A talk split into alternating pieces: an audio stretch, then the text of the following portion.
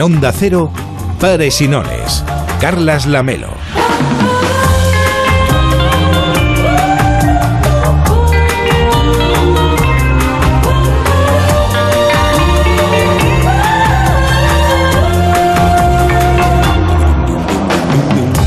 ¿Qué tal? Muy buenas noches. Hoy venía caminando por la Rambla, desde donde hacemos el programa para todo el país, y pensaba en la gestión de la pandemia. No era nada fácil. No lo está siendo y probablemente tampoco lo será. Una pandemia es siempre una situación que estresa al sistema hasta límites más allá de lo esperado. El mundo, hay que reconocerlo, no estaba preparado para frenar en seco como recordemos tuvo que hacer en marzo del año pasado. Pese a que las alarmas empezaron a sonar tarde, y se reaccionó mucho después de lo debido, era difícil de imaginar un confinamiento como el que hemos vivido. No estábamos preparados para que en España hubiese días con casi mil muertos y la práctica totalidad de la actividad económica estuviese parada. Llegará el momento en el que echaremos la vista atrás y veremos con más perspectiva todo lo sucedido. No ha sido una guerra, pero ha tenido un enorme impacto en muchas cosas. Lo que ocurre, como ya pasó en otras crisis del pasado, es que la inercia se acaba imponiendo de nuevo, aunque sea con importantes cambios de fondo.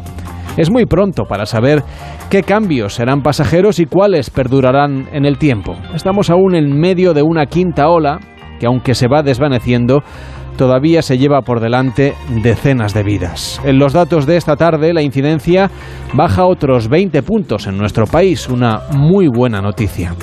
Pero han muerto 87 personas desde el último recuento y tenemos 17.410 infectados más. Otra buena noticia es que en España el ritmo de vacunación es muy bueno. Estamos casi en el 62% de la población. Y aunque el gobierno se fijó el 70% antes de septiembre, habría que acelerar un poco para conseguirlo. Veremos, todavía quedan casi tres semanas. Pero estamos mejor que Estados Unidos, que Japón, que Reino Unido, que Francia o que Argentina. En el mundo se han administrado casi 4.600 millones de dosis, pero solo el 16% de la población del planeta ha recibido la pauta completa. Estos datos evidencian la desigualdad entre zonas ricas y zonas pobres y mantienen muy altas las posibilidades de que haya nuevas cepas de este virus, que podrían ser más contagiosas o más virulentas. Conviene recordar siempre que muy probablemente este virus empezó con un solo caso. Algunas personas eran inmunes al virus. Otras pocas se enfermaron y lo superaron no se sabe cómo pero la mayoría no se recuperó. Si miramos el mapa de las vacunaciones, llama la atención la escasa cuota de inmunización de casi toda África, de algunos países de Oriente Próximo, de Centroamérica o del sudeste asiático. Este es uno de los temas sobre los que vamos a reflexionar hoy aquí, en Pares y Nones.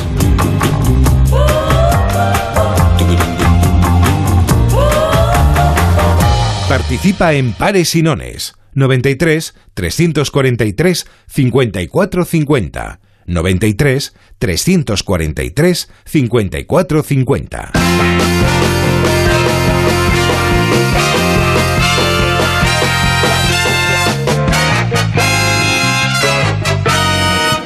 Hola, Cervelló, ¿qué tal? Muy buenas noches. Buenas noches, aquí estamos. ¿Cómo estás? Bueno. Tú ya con la pauta completa. En el Sí. equipo estamos todos mm, Bueno, completa- plenamente vacunados. Porque me hicieron un- solo un pinchazo. A mí me dieron la de, la de Johnson ah, Johnson. tú eres un enchufado. Yo un pinchacito y me quedó el pelo esponjoso, una cosa maravillosa. Y es verdad que no pican los ojos, ¿eh? Ya tenía razón el anuncio. Ah, No, lo que duele es el brazo. Mira, Álvaro Garate, nuestro estudiante en prácticas, Sí, pobre, se está recuperando de la segunda dosis y lo está sufriendo. Pero ahora ya estamos todos Sí, con sí, la sí. pauta completa, no Fantástico. inmunizados, porque Álvaro tendrá que esperar unos días hasta estar inmunizado, a ver si se recupera el pobre brazo. Pero bueno, aún así llevando las mascarillas, todos y Hombre, las sí, cosas con para... el gel, aquí Sí, el sí, kit sí, de la sí. señorita Pepis lo llevamos todos encima, Todo, todo ¿eh? completo, faltaría más, sí. faltaría más. Bueno, hoy en Paresinones también tenemos concurso de las comunidades en el 93 343 54 50. 93 343 54 50 puedes llamar y participar por la comunidad autónoma que tú quieras. Y además tenemos curso de seducción, porque como mañana, que será viernes, no hay programa porque hay Radio Estadio, Nuria Jorba nos ha invitado al bar de copas que hemos abierto en Onda Cero y hoy, Es jueves, siendo entonces. jueves, nos va a enseñar a ligar. Así que si tenéis dudas podéis llamar también al 93 343 54 50. Exactamente, Carles. Pero antes, déjame decirte, ¿qué ocultos motivos hay detrás de la llegada de la ola de calor? ¿A quién beneficia que nos asemos como pollos al ast? ¿Quién ha dejado la puerta del horno abierta para que sudemos como cerdos? ¿Será obra del patriarca de los helados? ¿Del capo del granizado? ¿O quizá es obra del mandamás del clan de los polos de hielo? Hoy investigaremos esto y mucho más en pares y nones. ¿Afecta al dado la ola de calor? ¿Llegará a tiempo la pieza de Alemania? ¿Por qué hago tantas preguntas? ¿A qué temperatura hay que poner el aire? Porque si lo pones a 30 ya es más fresquito. Todo esto y mucho más en el programa de hoy. Pero no íbamos a hablar de la ola de calor nosotros. Es verdad, pero bueno, yo igualmente lanzo Ni de las Perseidas ni de la ola de calor. A mí me gusta Somos, somos unos rebeldes. lanzar preguntas al aire. No necesito las respuestas. En Onda Cero, Pares y. Carlas Lamelo.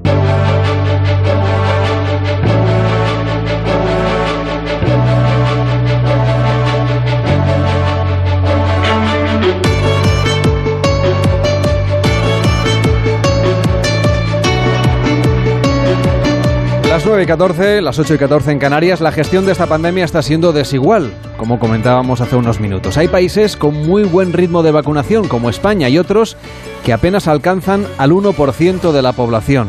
En Tailandia hay un enorme malestar social por el incremento de contagios, las medidas tomadas por el gobierno y por el ritmo de inmunización. En este espacio en el que conocemos el trabajo de los corresponsales españoles en zonas de todo el planeta, hoy viajamos a Tailandia.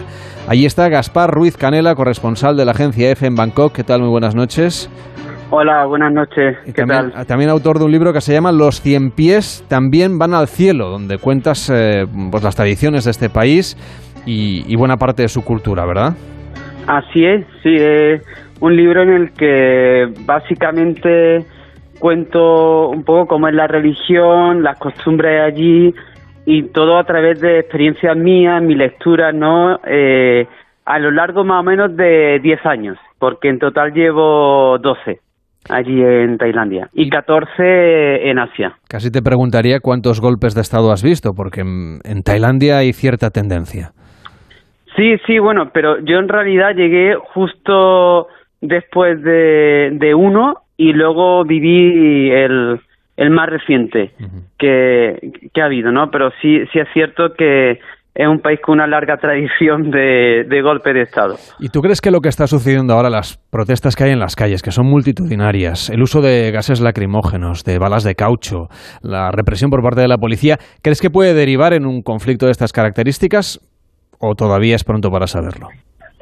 No, bueno, yo primero hay que decir que eh, tratar de, de eh, pronosticar qué puede ocurrir en un país como Tailandia es de alto riesgo. De hecho, yo tengo ya justo antes tengo alguna anécdota de un amigo fotógrafo que antes del golpe de estado de 2014 me preguntó, oye Gaspar, allí las protestas, ¿qué va a ocurrir? Y yo le dije, no, nada, no te preocupes que esto todavía para largo y a las dos semanas ocurrió el golpe de Estado. Esto es imprevisible, pero yo diría que pese a, a la aparente debilidad del, gobierno con, la, con las protestas, eh, haría falta algo más para, para desestabilizar el gobierno y hacerlo caer.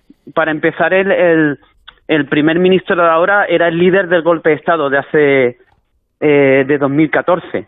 Así que él, en, teoría, tiene controlado el, el ejército, pero bueno, nunca se sabe, puede surgir otra facción y, y claro, y ahí empiezan, eh, que sería lo, lo que podría debilitar el, el gobierno.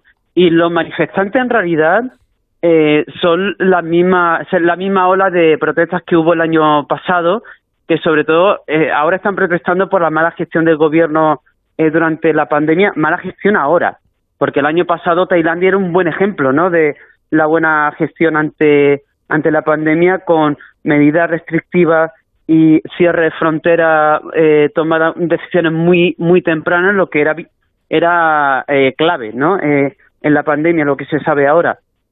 Pero eh, estas protestas también eh, reclaman eh, una mayor democratización del país, sobre todo por la influencia de los militares, que como bien has dicho antes, tiene una larga tradición de golpe de Estado en cuanto no están de acuerdo con el gobierno, y también eh, mucho más controvertido eh, la influencia de la monarquía. Que claro, eh, la figura del anterior rey era muy respetada, el que hay ahora no tanto, pero sí tienen una ley de lesa majestad muy estricta que castiga eh, las críticas al monarca, a veces muy suave, no hace falta criticar que la crítica sea muy grave, entre con penas de entre 3 y 15 años de cárcel. Eh, es muy complejo, es muy compleja la situación en Tailandia. Explicabas antes la situación eh, frente a los golpes de Estado. Claro, hay que recordar también que en Tailandia, cuando hay un golpe de Estado, hay, eh, desde los golpes de Estado seguramente más suaves de los que se van produciendo en el mundo. Sí, sí, cierto. Al menos en 2006 y 2014, que son los últimos dos. Sí, sí, eh, cierto. Eh, son lo que eh, se conoce como golpe de Estado incruento, ¿no? Eh, no hubo ni un muerto y, y ni siquiera, eh, si no recuerdo mal, ni heridos. Y, y de hecho, eso también eh, manifiesta de alguna forma la debilidad del, del, sistema político y de la y de la sociedad. No ha ocurrido como en Birmania, ¿no? Que en Birmania vieron un golpe de Estado y, y la sociedad se ha levantado y todavía siguen eh, con las protestas porque no aceptan eso, no aceptan que los militares eh, eh, eh, detentan el, el, poder y roben el poder al gobierno civil. Eh, en Tailandia está más dividido y este es el problema, que el propio eh, eh, primer ministro Prayut, cuando era jefe del ejército y dio el golpe de Estado, pues yo diría que había una parte de la sociedad que lo apoyaba y de hecho luego celebró unas elecciones que no fueron del todo transparentes, todo hay que decirlo, pero lo votaron millones de tailandeses. ¿Y cuál es la situación ahora mismo en el país? Pues ahora eh, yo creo que hay un gran malestar con el con el gobierno, sobre todo por por la, la, la última gestión de, eh, durante la pandemia, sobre todo por por las vacunas, porque eh, bueno, eso es un lío monumental, porque hay muchos factores. Primero eh, apostaron por uh, AstraZeneca y y eso ah, y no y, y no y no negociaron para adquirir otra vacuna y eso ahora cuando ha habido problemas con AstraZeneca, problemas logísticos, eh, pues ha dejado un poco al país desabastecido de, vacunas cuando, claro, con la nueva variante no la han podido controlar por diversos factores y, claro, y están subiendo mucho los casos. Recientemente hubo 20.000 casos eh, eh, en un día, eh, más de 200 muertos, cuando el año pasado las cifras eran de que había decenas de casos, la gente se, se escandalizaba. Y hay un gran malestar eh, eh, con esto, porque han hecho muchos sacrificios. Eh, básicamente el turismo se ha paralizado porque no, no llegan turistas y, y la gente está sufriendo mucho. Eso yo lo he visto, lo, lo ven todos los que están allí, tienen falta de, de oxígeno, de camas, no tan grave como otros países como India, Indonesia o Birmania, pero la gente está sufriendo y esto yo creo que es lo que eh, más pone en riesgo la estabilidad de, del país ahora mismo, porque las protestas, los manifestantes que, se, que salieron a las calles recientemente, el año pasado eh, organizaron protestas más multitudinarias eh, que tuvieron mayor repercusión y no hicieron tambalearse al gobierno. Eso, eso hay que decirlo. Aquí la vacuna que más se está poniendo últimamente tengo entendido que es la Sinovac, la que viene de China. Sí, de hecho es la que me pusieron a mí. ¿Y qué tal? ¿Y qué tal? Pues, pues bien, a ver, Sinovac lo que tiene eh, es que es eh, relativamente fácil de fabricar porque el sistema eh, tradicional de utilizar el, el, el, virus muerto, ¿no? El coronavirus eh, muerto y, y tiene pocos efectos secundarios, eso yo lo vi, yo no tuve casi ninguno, yo me sentí un poco cansado, pero eh, es poco eficaz. eh, no, no, es, no es que sea inútil porque te da anticuerpos, pero yo leí un estudio en Tailandia que por lo visto bajaban los anticuerpos a 50% cada 40 días. Y, ha habido casos de, de, infección, incluso de algunas muertes, de sobre todo sanitarios que se han vacunado con Sinovac y, se han contagiado y, han muerto. Aún así, algo, yo he hablado con algún experto y dice, bueno, es mejor que nada, pero, pero claro, no es suficiente. Entonces ya están hablando de complementar, complementar la, la vacuna Sinovac con una tercera dosis de refuerzo con AstraZeneca, adquirir Pfizer, Moderna, pero con los problemas de, de distribución y, logística, eso va a tardar. Eh, y en meses, a principios del año que viene, y la verdad, eh, no hay mucho desconcierto en, en Tailandia sobre qué, qué, qué va a pasar.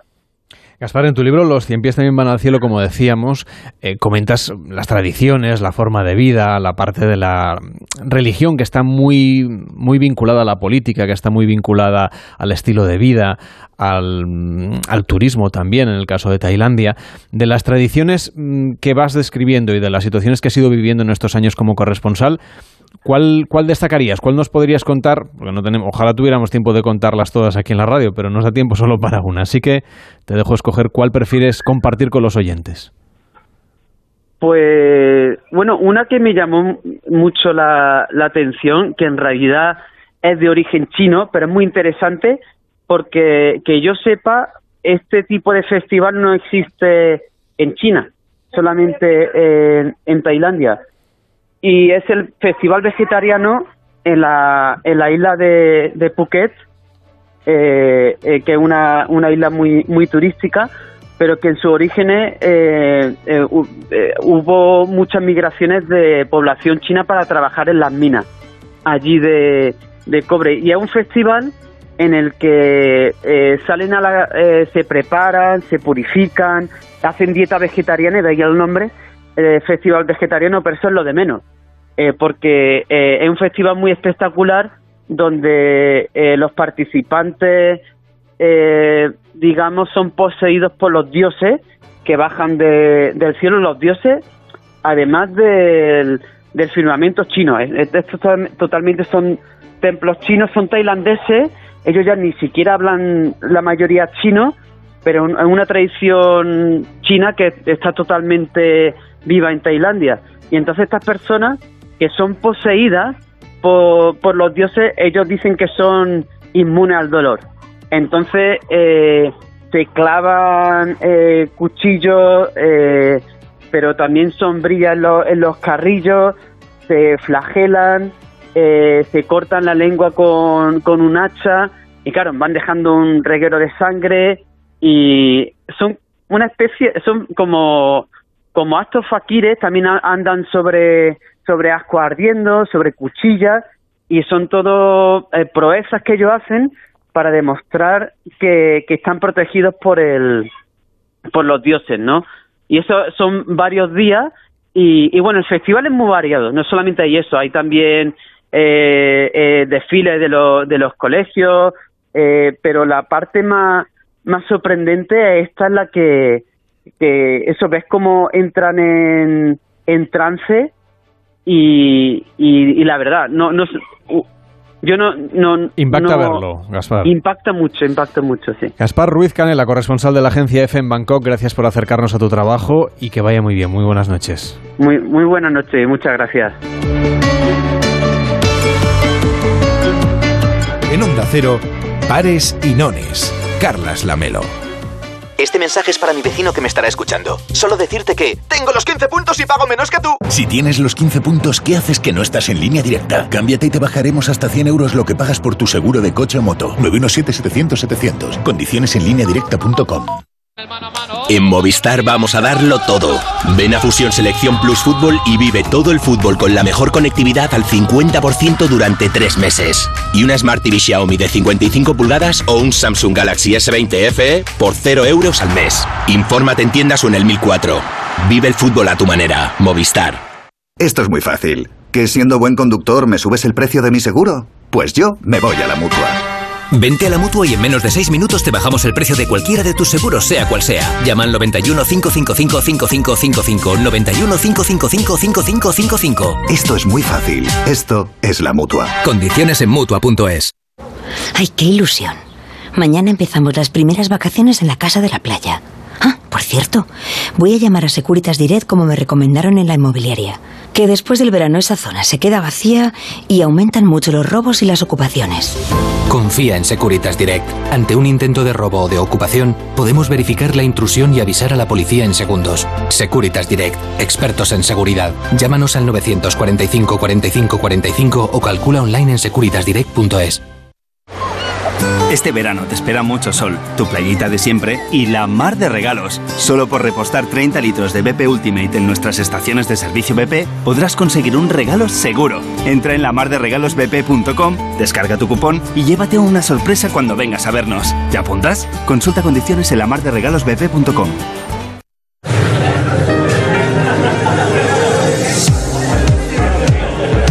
En este espacio que dedicamos a aprender a ligar y de paso a hablar un poco de la vida, en este bar de copas que hemos abierto en Pares Sinones con mascarilla puesta, tengo a mi lado a Nuria Jorba, que es sexóloga y terapeuta de pareja. ¿Qué tal, Nuria? ¿Cómo estás? Buenas noches. Buenas noches. Atención al tema que nos planteas, porque eh, el otro día me dijiste que resulta que cada vez es, te has encontrado en, en, consulta, ¿no? en terapia, con más personas que después de mucho tiempo eh, viviendo una vida, mmm, teniendo diferentes relaciones, etcétera, con unos gustos sexuales determinados, es decir, con una orientación sexual determinada, con el tiempo como que les apetece un cambio, les tienen cierta curiosidad o directamente pues han decidido que, que si estaban con hombres, ahora estarán con mujeres o al revés.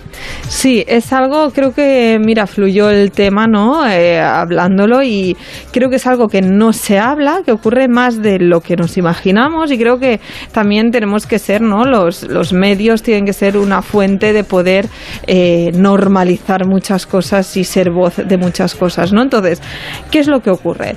Vemos a personas que llevan casi media vida y hasta vemos casos con hijos, familia que y hasta perfiles de es que me encantaban, voy a poner un ejemplo, ¿no? Un hombre que me encantaban las mujeres y encima femeninas, o sea, y tengo mujer y hijos y todo, y de repente deciden separarse o les deja la pareja, también lo he visto, y de repente al cabo de un tiempo la siguiente relación que establecen es con el sexo opuesto. Es decir, este chico de repente empezó a tener relaciones se definió como homosexual y tuvo relaciones con otros chicos. Entonces, esto es muy chocante porque realmente hay como un antes y un después muy radical debido a una ruptura y la gente no se puede plantear, ¿y esto por qué pasa? ¿O qué, qué ocurre dentro de aquí?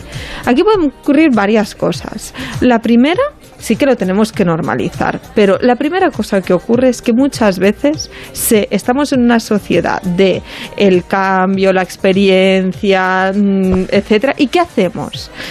Me he saturado de mujeres o ya he vivido todo lo que podía vivir y ¿qué hago? Buscar otro frente de, de, de, estímulo. Es decir, antes eran las mujeres, pues ahora que ya no me motivan, me voy a la búsqueda de los hombres. ¿En qué sociedad estamos? El último iPhone, la última ropa y la última moda. Entonces creo que esto, y esto son conclusiones mías, ¿eh? está afectando en la manera en cómo también nos estamos relacionando. Que buscamos la novedad, buscamos buscamos el cambio, buscamos la experiencia. Acostumbran a ser perfiles que ya han exprimido mucho estas experiencias sexuales, es decir, pues las experiencias sexuales si es con mujeres, pues que el porno, que muchas mujeres, que diferentes tipos, que muchos años eh, seduciendo, ligando y experimentando y entonces creo que luego hay un, una saturación y un planteamiento de pues quizá me puede ir mejor o puedo experimentar mejor. Y como ahora también está muy normalizado pues también hay esa facilidad. Otro caso también puede ser el tema de que ha habido una represión es decir estamos en una etapa de que cada vez se está permitiendo que cada uno sea como le apetece ser. Entonces antiguamente esto no ocurría. ¿qué pasa ahora? Puedes hacer lo que te dé la gana sin que te juzguen. Entonces, quizá empezar una relación normalmente es más heterosexual porque se imponía y ahora que han como roto con lo, el patrón tanto de la pareja, la estabilidad tal, se permiten conectar consigo mismos, yo qué quiero, yo qué siento, qué haría, y entonces empiezan con lo que realmente quizá les hubiera gustado desde un principio. ¿Y esto socialmente y emocionalmente cómo se gestiona bien? Claro, aquí hay bastante shock. Eh, ¿Por qué? Primero por el tema de la pareja, ¿no? La expareja, ¿no? no tampoco tenemos que olvidarnos. Si hay una relación estable de muy largo plazo, eh, le va a provocar un shock emocional. O si hay hijos, ¿no? ¿Cómo le explicamos esto a los hijos? ¿Cómo lo ubicamos todo esto? Lo primero es que no hay que personalizar. La pareja no tiene que personalizarse porque escucho mucho que he hecho mal, que podría haber hecho, que debería haber hecho, cómo lo hago. Es decir, todo esto tiene que salir de ahí, de la propia persona, no tiene nada que ver con la relación ni con la otra persona. Ese es el primer punto. Y el segundo punto lo tenemos que normalizar socialmente, decir, mira, pues realmente ahora mm, estoy experimentando esto, me está gustando, nada de ocultarlo, nada de ocultarlo a los hijos, nada de hacer ahí todo un tabú de este tema. Y también es una manera, yo a veces los momentos así más, más críticos en la vida es una manera de comprobar quién tienes al lado, ¿no? Si hay un amigo que te critica o se distancia por eso, o hay alguien que no tiene vínculo a partir de ahora contigo porque no lo considera normal, pues mejor no tenerlo. También a veces tenemos que hacer limpieza de, relaciones, ¿no? Entonces creo que la forma en cómo hay que vivirlo con la mayor normalidad del mundo. Por lo que cuentas, claro, estas personas las has conocido sobre todo en terapia. Quiere decir que les cuesta también hacer ese cambio, que necesitan un poco de, acompañamiento.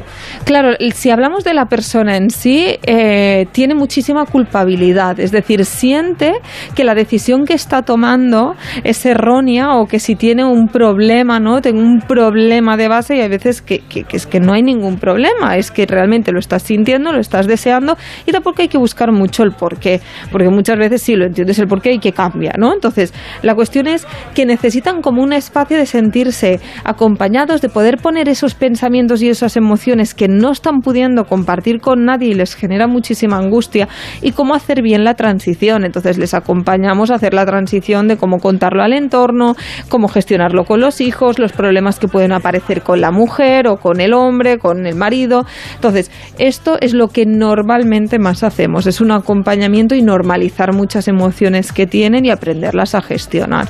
Has hablado de, sobre todo de ejemplos de masculinos, pero también hay mujeres que, que, optan por estar con otras mujeres después de haber estado tiempo con hombres.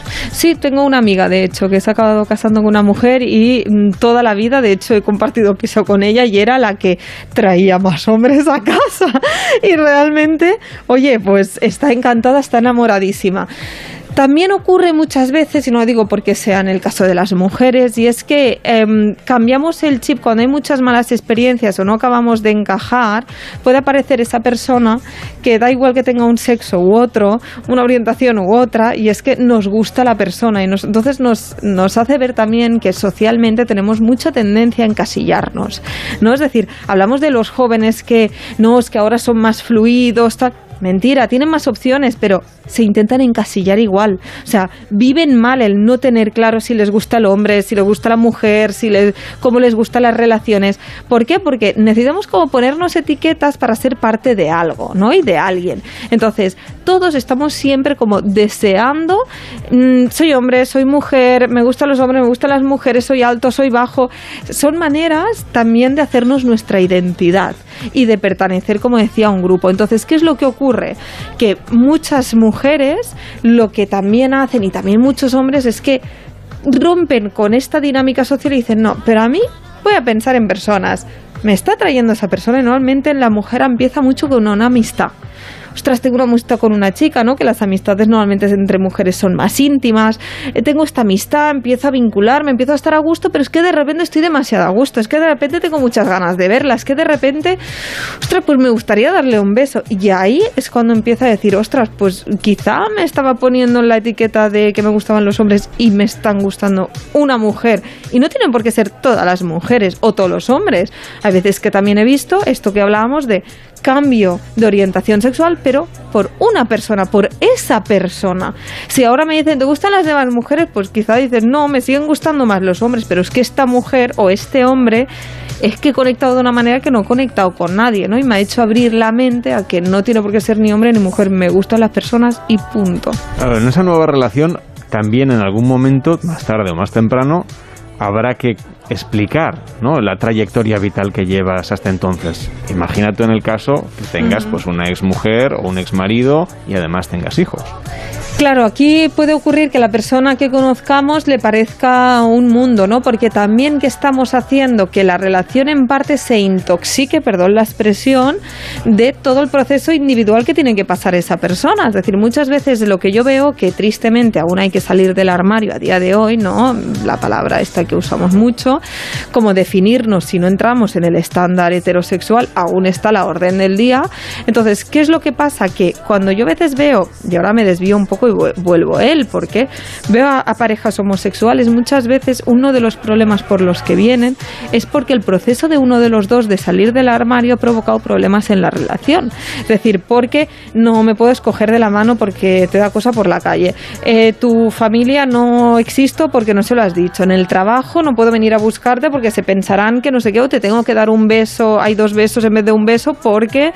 Entonces, ¿qué pasa? Que si realmente la persona que conoce le explicamos quizá todo el recorrido que tendremos que hacer, Quizá hay parejas que lo saben sobrellevar y no afectará a la relación, pero hay otras personas que no. Y también tenemos que dar opción. Hay personas que dicen, mira, yo este follón no lo quiero, yo no quiero pasar por todo esto, ya he sufrido bastante. Entonces, hazlo y si una vez te posicionas y, y hablaremos, ¿no?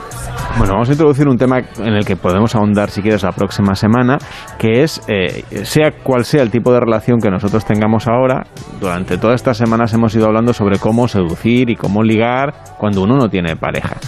Pero si te parece, podríamos ahora dar consejos a parejas del tipo que sean, que lleven tiempo de convivencia, mucho o poco o lo que sea, y que, bueno, mm, haya un cierto desgaste y que ahora en verano ese desgaste se ha acentuado porque pasamos más horas juntos y porque también tenemos unas expectativas de pasárnoslo muy bien de vacaciones, que luego a las cosas no siempre sale como uno planea. A ver, ¿cómo podemos de alguna manera mmm, reavivar la pasión, si tú quieres, o, o, la complicidad? ¿eh? No, no estamos hablando solamente de sexo, sino de mejorar la relación de pareja. Me gusta la idea de complicidad, me gusta mucho. Entonces, a ver, lo primero importantísimo en las relaciones de pareja, tenemos que tener tener claro que es un trabajo. Y hasta que no nos lo metamos en la cabeza, no saldremos. ¿Por qué? Porque nos, como cuando conocemos a alguien, ese enamoramiento es fluido, todo sale solo, todo tienes ganas. No muchas veces me dicen, ah, cuando yo ayudo a parejas y digo, no, es que una vez a la semana tal cosa. me salta y me dice, claro, esto está muy bien, pero en serio, tengo que buscar un hueco cada semana como así por norma y si no me apetece, ¿qué pasa? ¿Cómo lo hago? ¿Cómo tal? Es que no es espontáneo, es que esto no es espontáneo y tiene que salir espontáneo. Entonces yo les pregunto, bueno, y cuando al principio, cuando tenías sexo, era espontáneo, claro. El conjunto, te duchabas, te depilabas, te ponías guapo, colonia, te ibas a cenar, y luego tenías sexo. Y era espontáneo, era hiper espontáneo. Nunca ha sido espontáneo en una pareja. Todo siempre ha estado medio planeado, medio esperado, medio, medio trabajado. Entonces, primera idea, pareja igual a trabajo. Si no tenemos esa idea, no vamos a ningún lado. Eso uno. Número dos, momentos de calidad.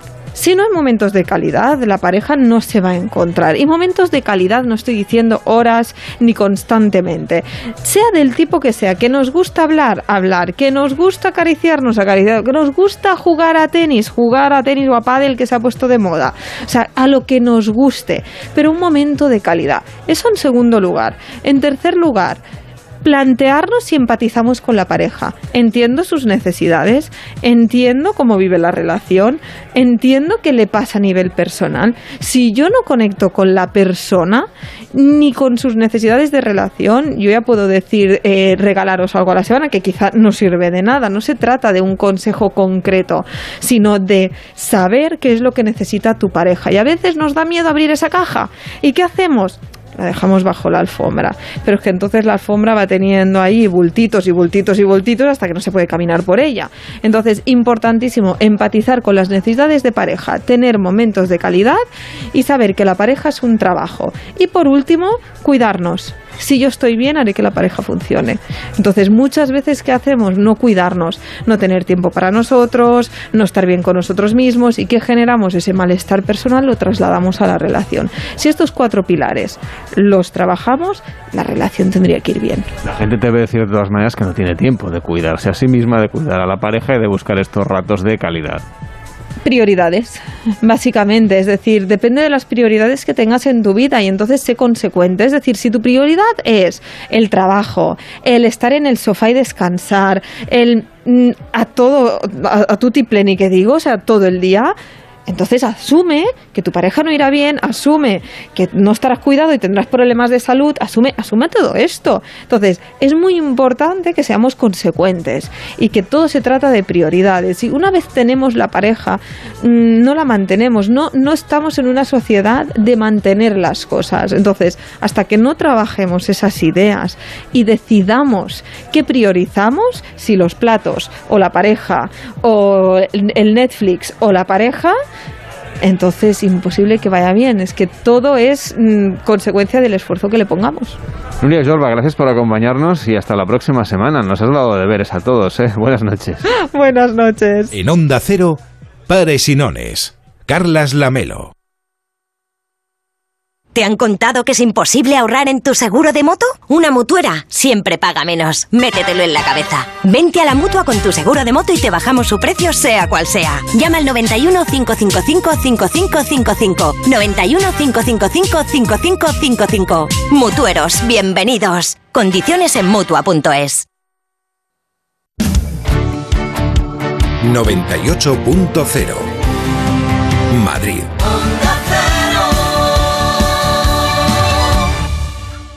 Este año necesitamos tanto las vacaciones, tanto como las donaciones. En la Comunidad de Madrid necesitamos 900 donaciones de sangre al día. Tu decisión es importante porque con tu donación salvas vidas. Hay gente que nos necesita ahora. Dona hoy Comunidad de Madrid. Llenar el depósito de gasolina estas vacaciones no te costará 35 euros. Disfrutar de tus vacaciones con las mejores garantías en el alquiler de tu vivienda, sí. Alquiler Plus. Gestión integral de tu alquiler sin comisión inicial y por 35 euros al mes. Ven a visitarnos a nuestra sede en Madrid, calle Francisco Silvela 36 o llámanos al 91 569 57 58. Alquiler Plus. Onda Cero. Venga a las rebajas de Muebles a Dama. Precios insuperables con la misma calidad de siempre, en una gran variedad de estilos y modelos, con su habitual trato amable, transporte y montaje gratuitos y la mejor financiación. Todo lo bueno de Muebles a Dama, pero ahora con rebajas. En General Ricardo 190 y en la web mueblesadama.com. Ocasión Plus, compramos tu coche. Ocasión Plus, nadie paga más. Ocasión Plus, mejoramos cualquier tasación. Ocasión Plus, pago en el acto. Ocasión Plus, número uno en compra de coches de ocasión. Visítanos y compruébalo. Ocasión Plus, nueve centros en Madrid. Localiza tu centro más cercano en ocasiónplus.com. Abierto sábados y domingos.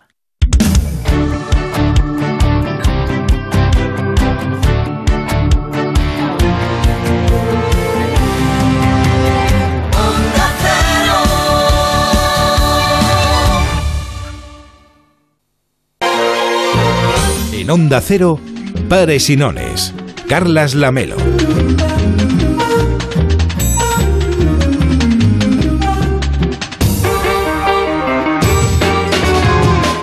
Faltan 14 minutos y serán las 10, serán las 9 en Canarias. Y quiero saludar a Pablo Mérida. ¿Qué tal, Pablo? ¿Cómo estás? Muy buenas noches. Hola, Carlos, ¿qué tal? Eh, Mira, yo, yo os, os lo tengo dicho, que si tenéis problemas de pareja, lo mejor es ir al cine. Te coges a la pareja, vas al cine y te ves una buena peli y ya está. Y luego ya lo comentas en casa, ¿no? Claro, bueno, en caso... ¿Dónde se tercie? ¿Dónde se O tercie? donde se tercie.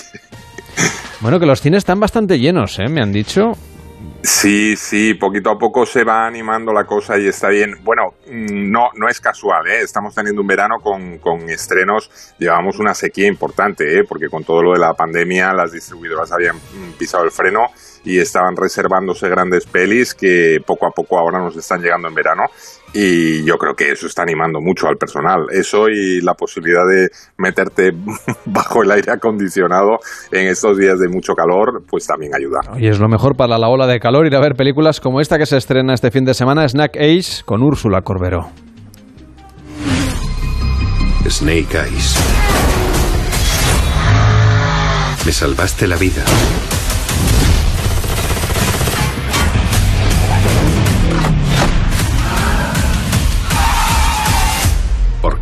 Te miré a los ojos y vi honor. Llega mañana concretamente a las carteleras y es sobre el universo G.I. Joe. ¿Tú jugabas a G.I. Joe de pequeño? Eh, mm, por supuesto. Eh, Era más un poquito más de los Ergan Boys, pero vamos, eh, lo pillé también un poquito esto de G.I. Joe. Y como bien decías, esto es un spin-off de uno de los personajes centrales y quizá el que más nos ha fascinado, ¿no? Que es este ninja eh, silencioso que va vestido negro y que no se sabe muy bien. En teoría, en el, en el personaje original es eh, mudo. Lo que pasa es que, claro, eh, esta peli que nos cuenta el origen de, de este misterioso personaje, claro, le han tenido que dar voz, porque si era mudo, pues poco, un poco iba a contar.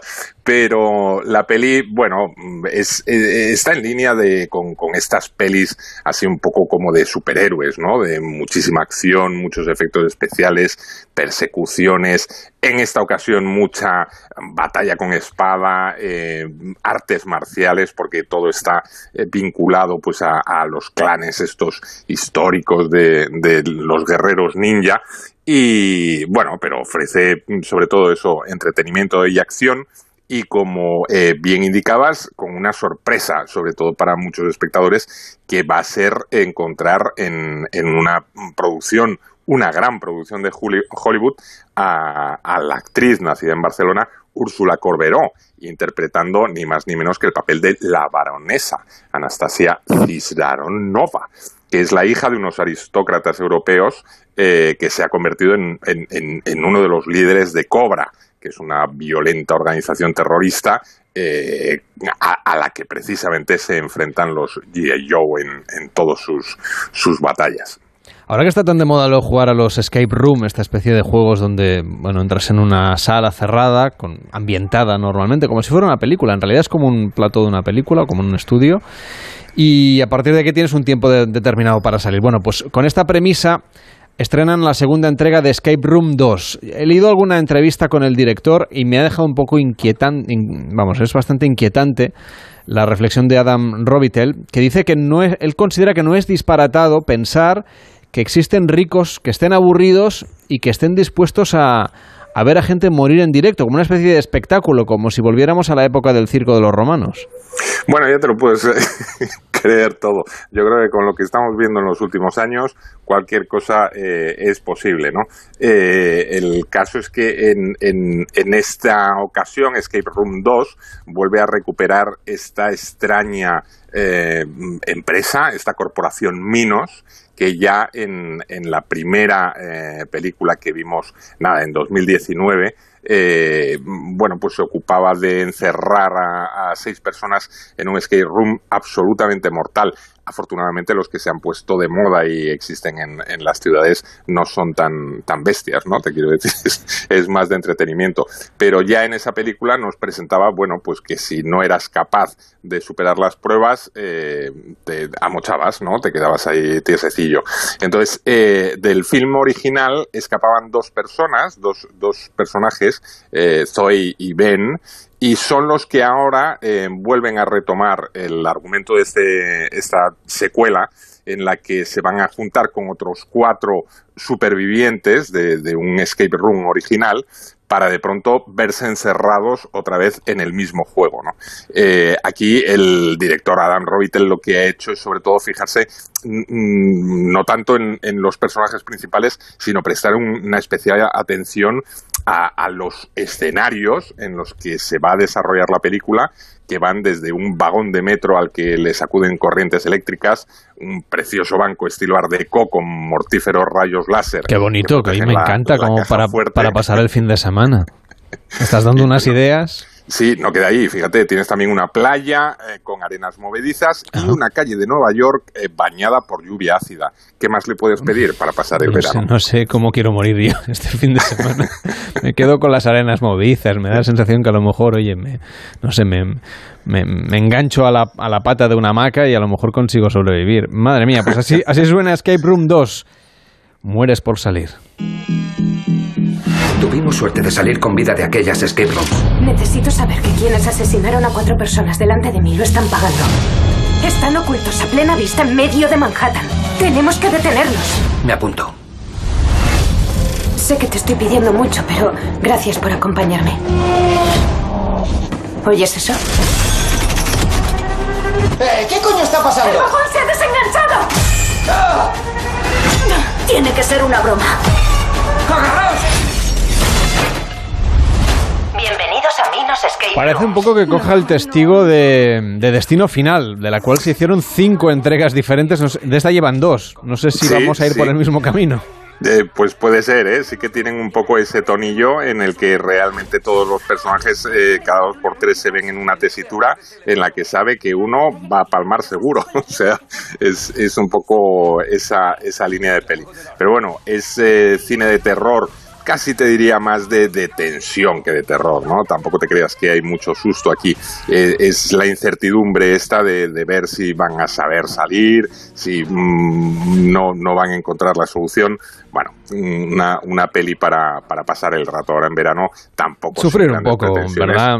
¿A quién no le apetece sufrir en vacaciones? ¿no? Claro, claro, ¿por qué no? ¿Por qué no ver a, a seis personas ahí pasándolo canutas todo el rato?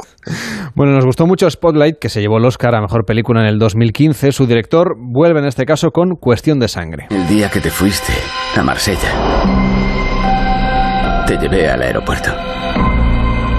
Fui a la tienda de regalos y vi un collar. Era de oro y tenía inscrita la palabra Stillwater. Pensé que sería como llevarte un pedacito de casa contigo.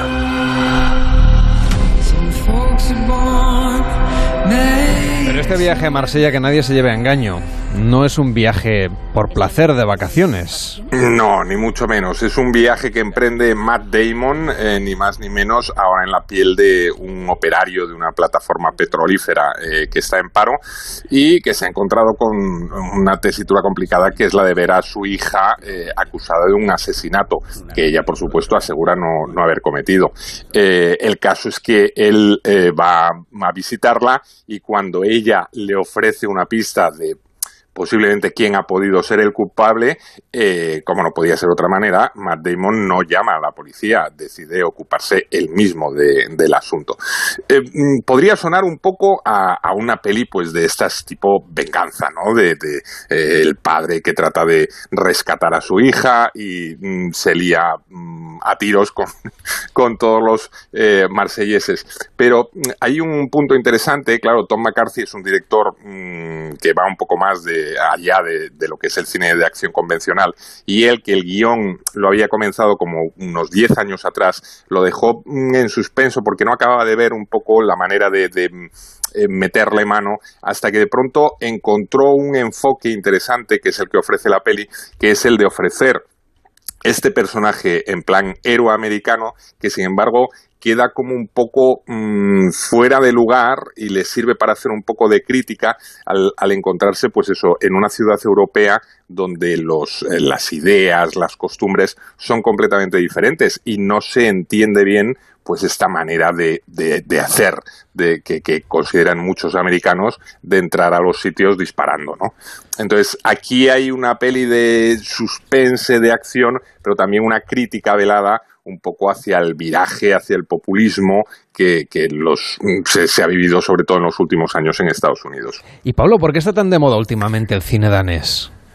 Bueno, eh, porque realmente están haciendo algunas pelis que, mm, están funcionando muy bien. Eh, pelis y series, ¿eh? porque en, muchas plataformas eh, están colocando series que están eh, arrancando realmente con, mucho éxito. Manejan sobre todo muy bien todo lo que es el tema del policiaco, el tema del misterio, no solo en el terreno audiovisual, también ocurre en el terreno literario. ¿no? En, en literatura nos encontramos con muchos novelistas que han surgido de, de Dinamarca que están mm, convirtiéndose en auténticos bestsellers. Y eso explica que, por ejemplo, una de las pelis de, de esta semana que también eh, han despertado mucho, mucho interés sea esta producción eh, danesa de Anders Thomas Jensen, que lleva por título Jinetes de la Justicia. Tome mi asiento. Es muy amable.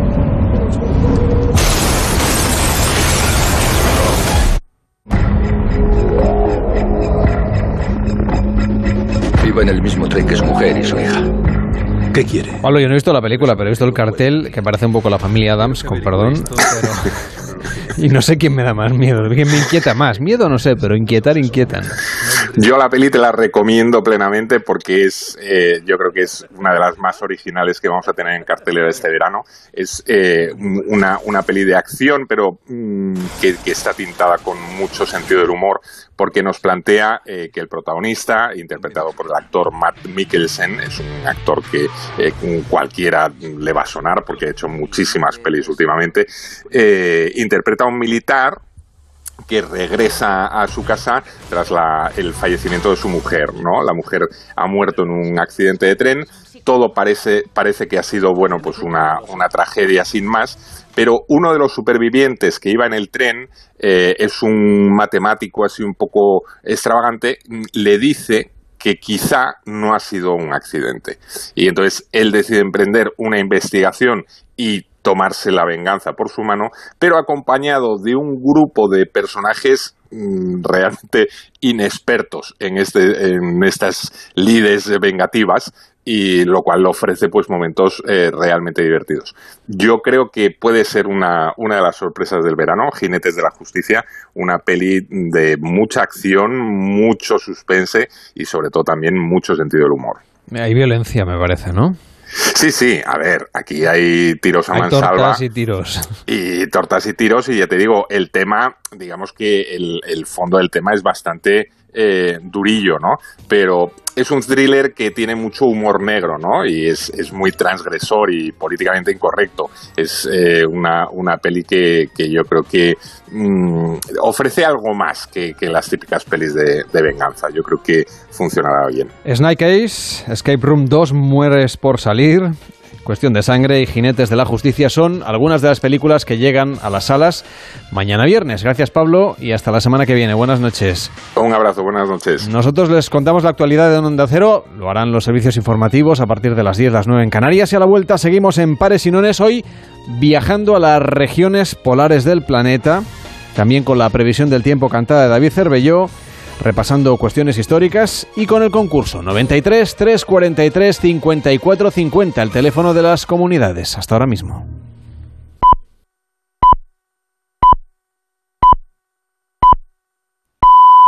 Son las 10, las 9 en Canarias.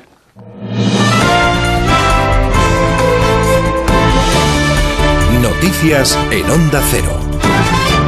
Buenas noches. La Junta de Galicia va a solicitar al Tribunal Superior de Justicia de Galicia la ratificación de la exigencia del certificado COVID para entrar en el sector de la hostelería en los niveles más altos de restricciones. La decisión la ha tomado después de que este mismo tribunal hubiera echado atrás esta medida del gobierno gallego, precisamente porque el Ejecutivo de Núñez Fijo la había tomado sin preguntar antes a la justicia de su comunidad autónoma.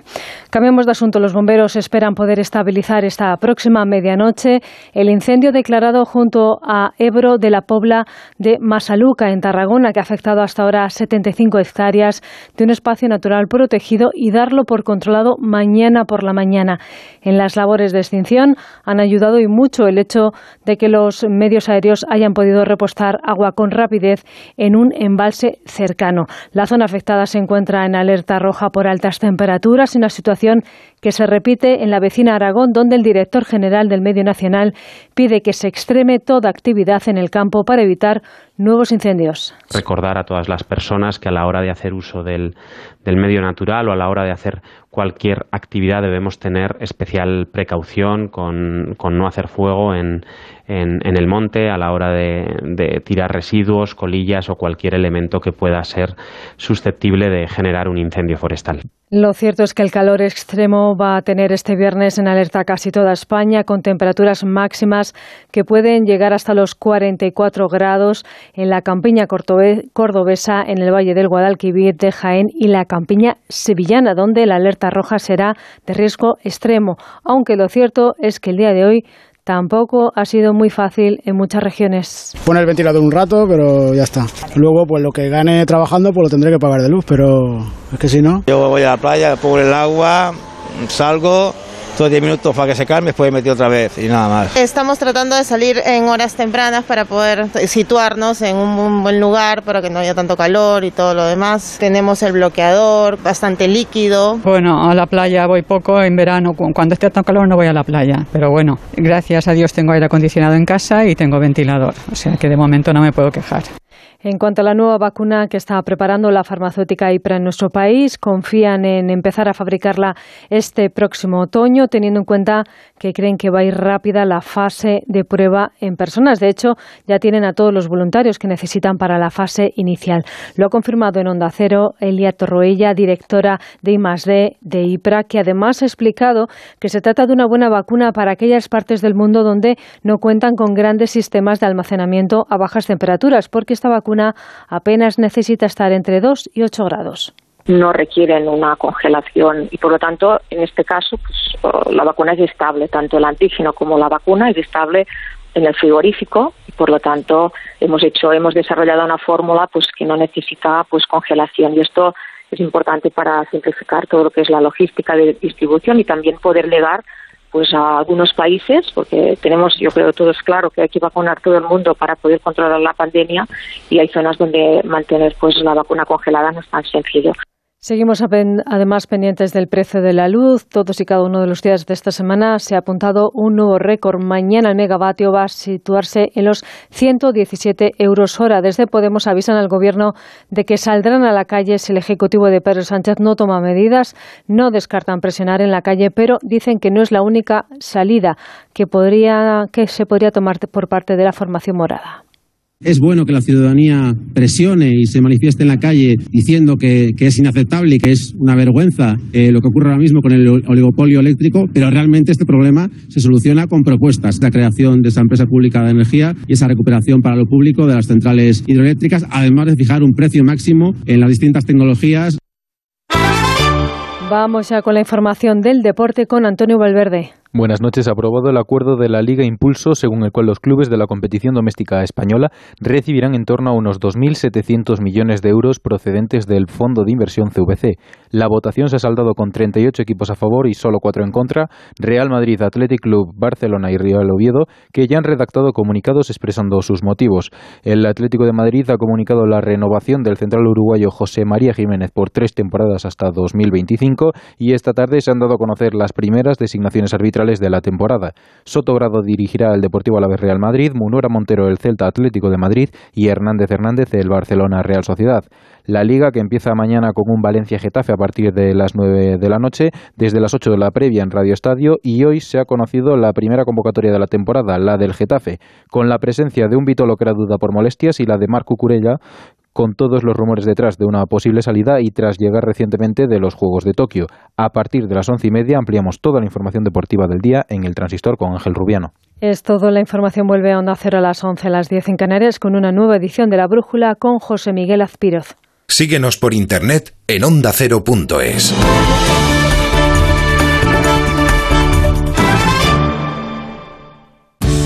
Buenas noches. En el sorteo del cupón diario celebrado hoy, el número premiado ha sido 76.447-6440.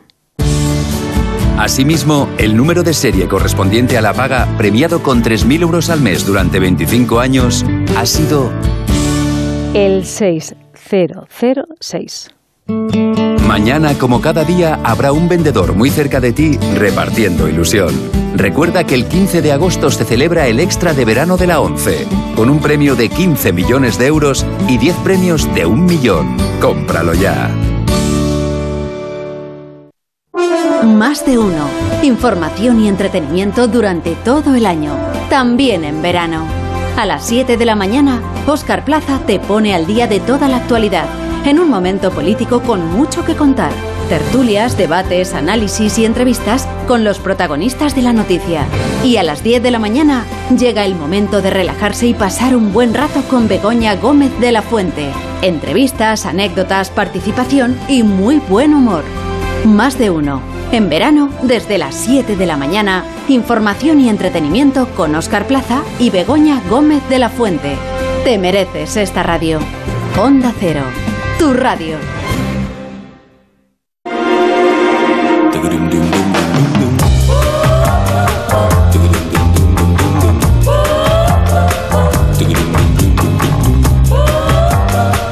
En Onda Cero, Pares y Nones.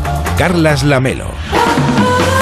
David Cervelló, eh, la canción que nos vas a cantar luego, que va a ser la previsión del tiempo. Sí. Claro, yo no sé, nunca sé la previsión, nunca Bueno. sé la canción, nunca sé nada. Bueno, la previsión sí que se puede Pero la o previsión menos. más o menos la intuyo, pero por ahí, por ahí venía yo y por eso quería hablar contigo. A ver, con esta olaza de calor, que sí. alguien se ha dejado el horno encendido con la, con la puerta abierta. Sí, sí. Con esta olaza de calor que tenemos, mm, c- cantar así es, es solo calor, calor, calor. Calor, bueno, me esfuerzo más en, en escoger la canción, en la imitación de, de quien la canta y así variamos un poco, porque es que si no la letra eh, no, no da muchas alegrías. Bueno, ¿no? la previsión del tiempo aquí en Pares y Nones la cantamos, será dentro de un rato. Por Sí. cierto, que los oyentes, si quieren, pueden pedirnos canciones Ah, sí, que sí. quieren que sean, digamos, el leitmotiv de las previsiones del tiempo. Ya saben que David Cervelló adapta una canción conocida seguramente por casi todos los oyentes. Y mientras la canta, nos dice la previsión del Eso tiempo. es. Pueden pedir la suya en el 93 343 54 50 o le mandan un tuit a David Cervelló a través de Twitter citando también arroba pares y nones OC, que es la manera de seguirnos, arroba pares y nones OC en Twitter, o el teléfono 93 343 54 50.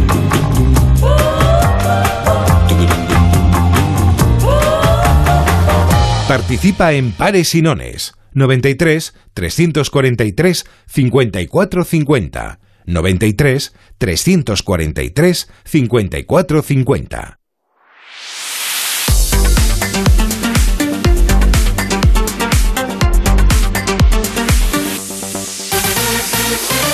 La actualidad también tiene una cara B. Vamos con la sección de David Cervelló, que nos trae las noticias que están basadas en la realidad, pero solo basadas. Sí, en esta ocasión parece que un senderista pues, ha hallado casualmente un proyectil de artillería en Palencia. Hasta el lugar se desplazó un equipo de expertos en desactivación de explosivos de la Guardia Civil para tratar este artefacto eh, en la localidad de Tariego de Cerrato, en Palencia.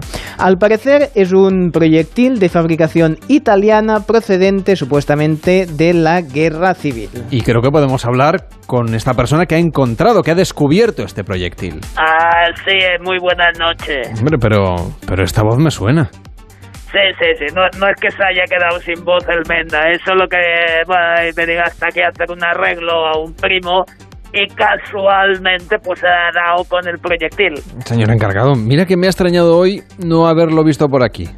Bueno, a ver qué le voy a contar, que con el calorazo que está pegando, he dicho, ¿cómo voy a estar en la radio con el calor que hace? Me he venido aquí que hay aire acondicionado, ¿sabes? Claro, pues también podía haber arreglado el de la radio, que eso es lo que le venimos pidiendo todo el verano, ya, pero bueno. ya, bueno, sí. En fin, pero creíamos que lo había descubierto un senderista. Bueno, puede ser un señor encargado que está de ruta, ¿no? O sea, no, no se le va preguntando a qué se dedica. No, yo, ¿sabe qué pasa? Que a la que me vengo a caminar, pues necesito cada cierto tiempo agujerear alguna cosa, ¿eh? Como la gente que fuma o la gente que se toma una copita, pues la verdad es que cuesta de dejarlo. Y ya que está ahí, que nos puede contar del proyectil. Pues mire, eh, dar con uno, la verdad es que es la bomba.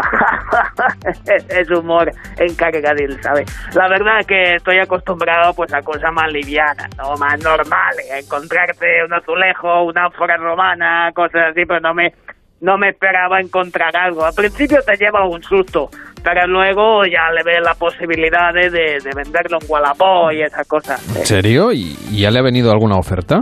Sí, y alguna bastante explosiva. que me salgo. Sí, hay que saber venderlo a buen precio, señor Lamelo, ¿eh? que es una suerte, ¿eh? está como caído del cielo.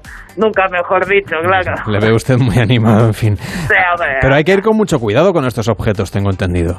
Sí, la, verdad que sí, a lo largo de mi trayectoria, pues eh, ahora me estoy haciendo el interesante. He dado con cosas más peligrosas, ¿no? Las cosas más peligrosas que uno se puede encontrar en el mundo, ¿no? O sea, un garfio del capitán Garfio, una katana de los samuráis, una granada de la guerra civil, la garra de Lobezno, un disco de Kiko Rivera, o sea, las cosas que es más peligrosa, por eso te digo que hay que ir con mucho cuidado, claro. Pues vaya usted con cuidado, cuídese, que termine bien ese sendero y a ver qué más se encuentra. Y por cierto, eh, si no le veo por aquí, que pase un buen fin de semana.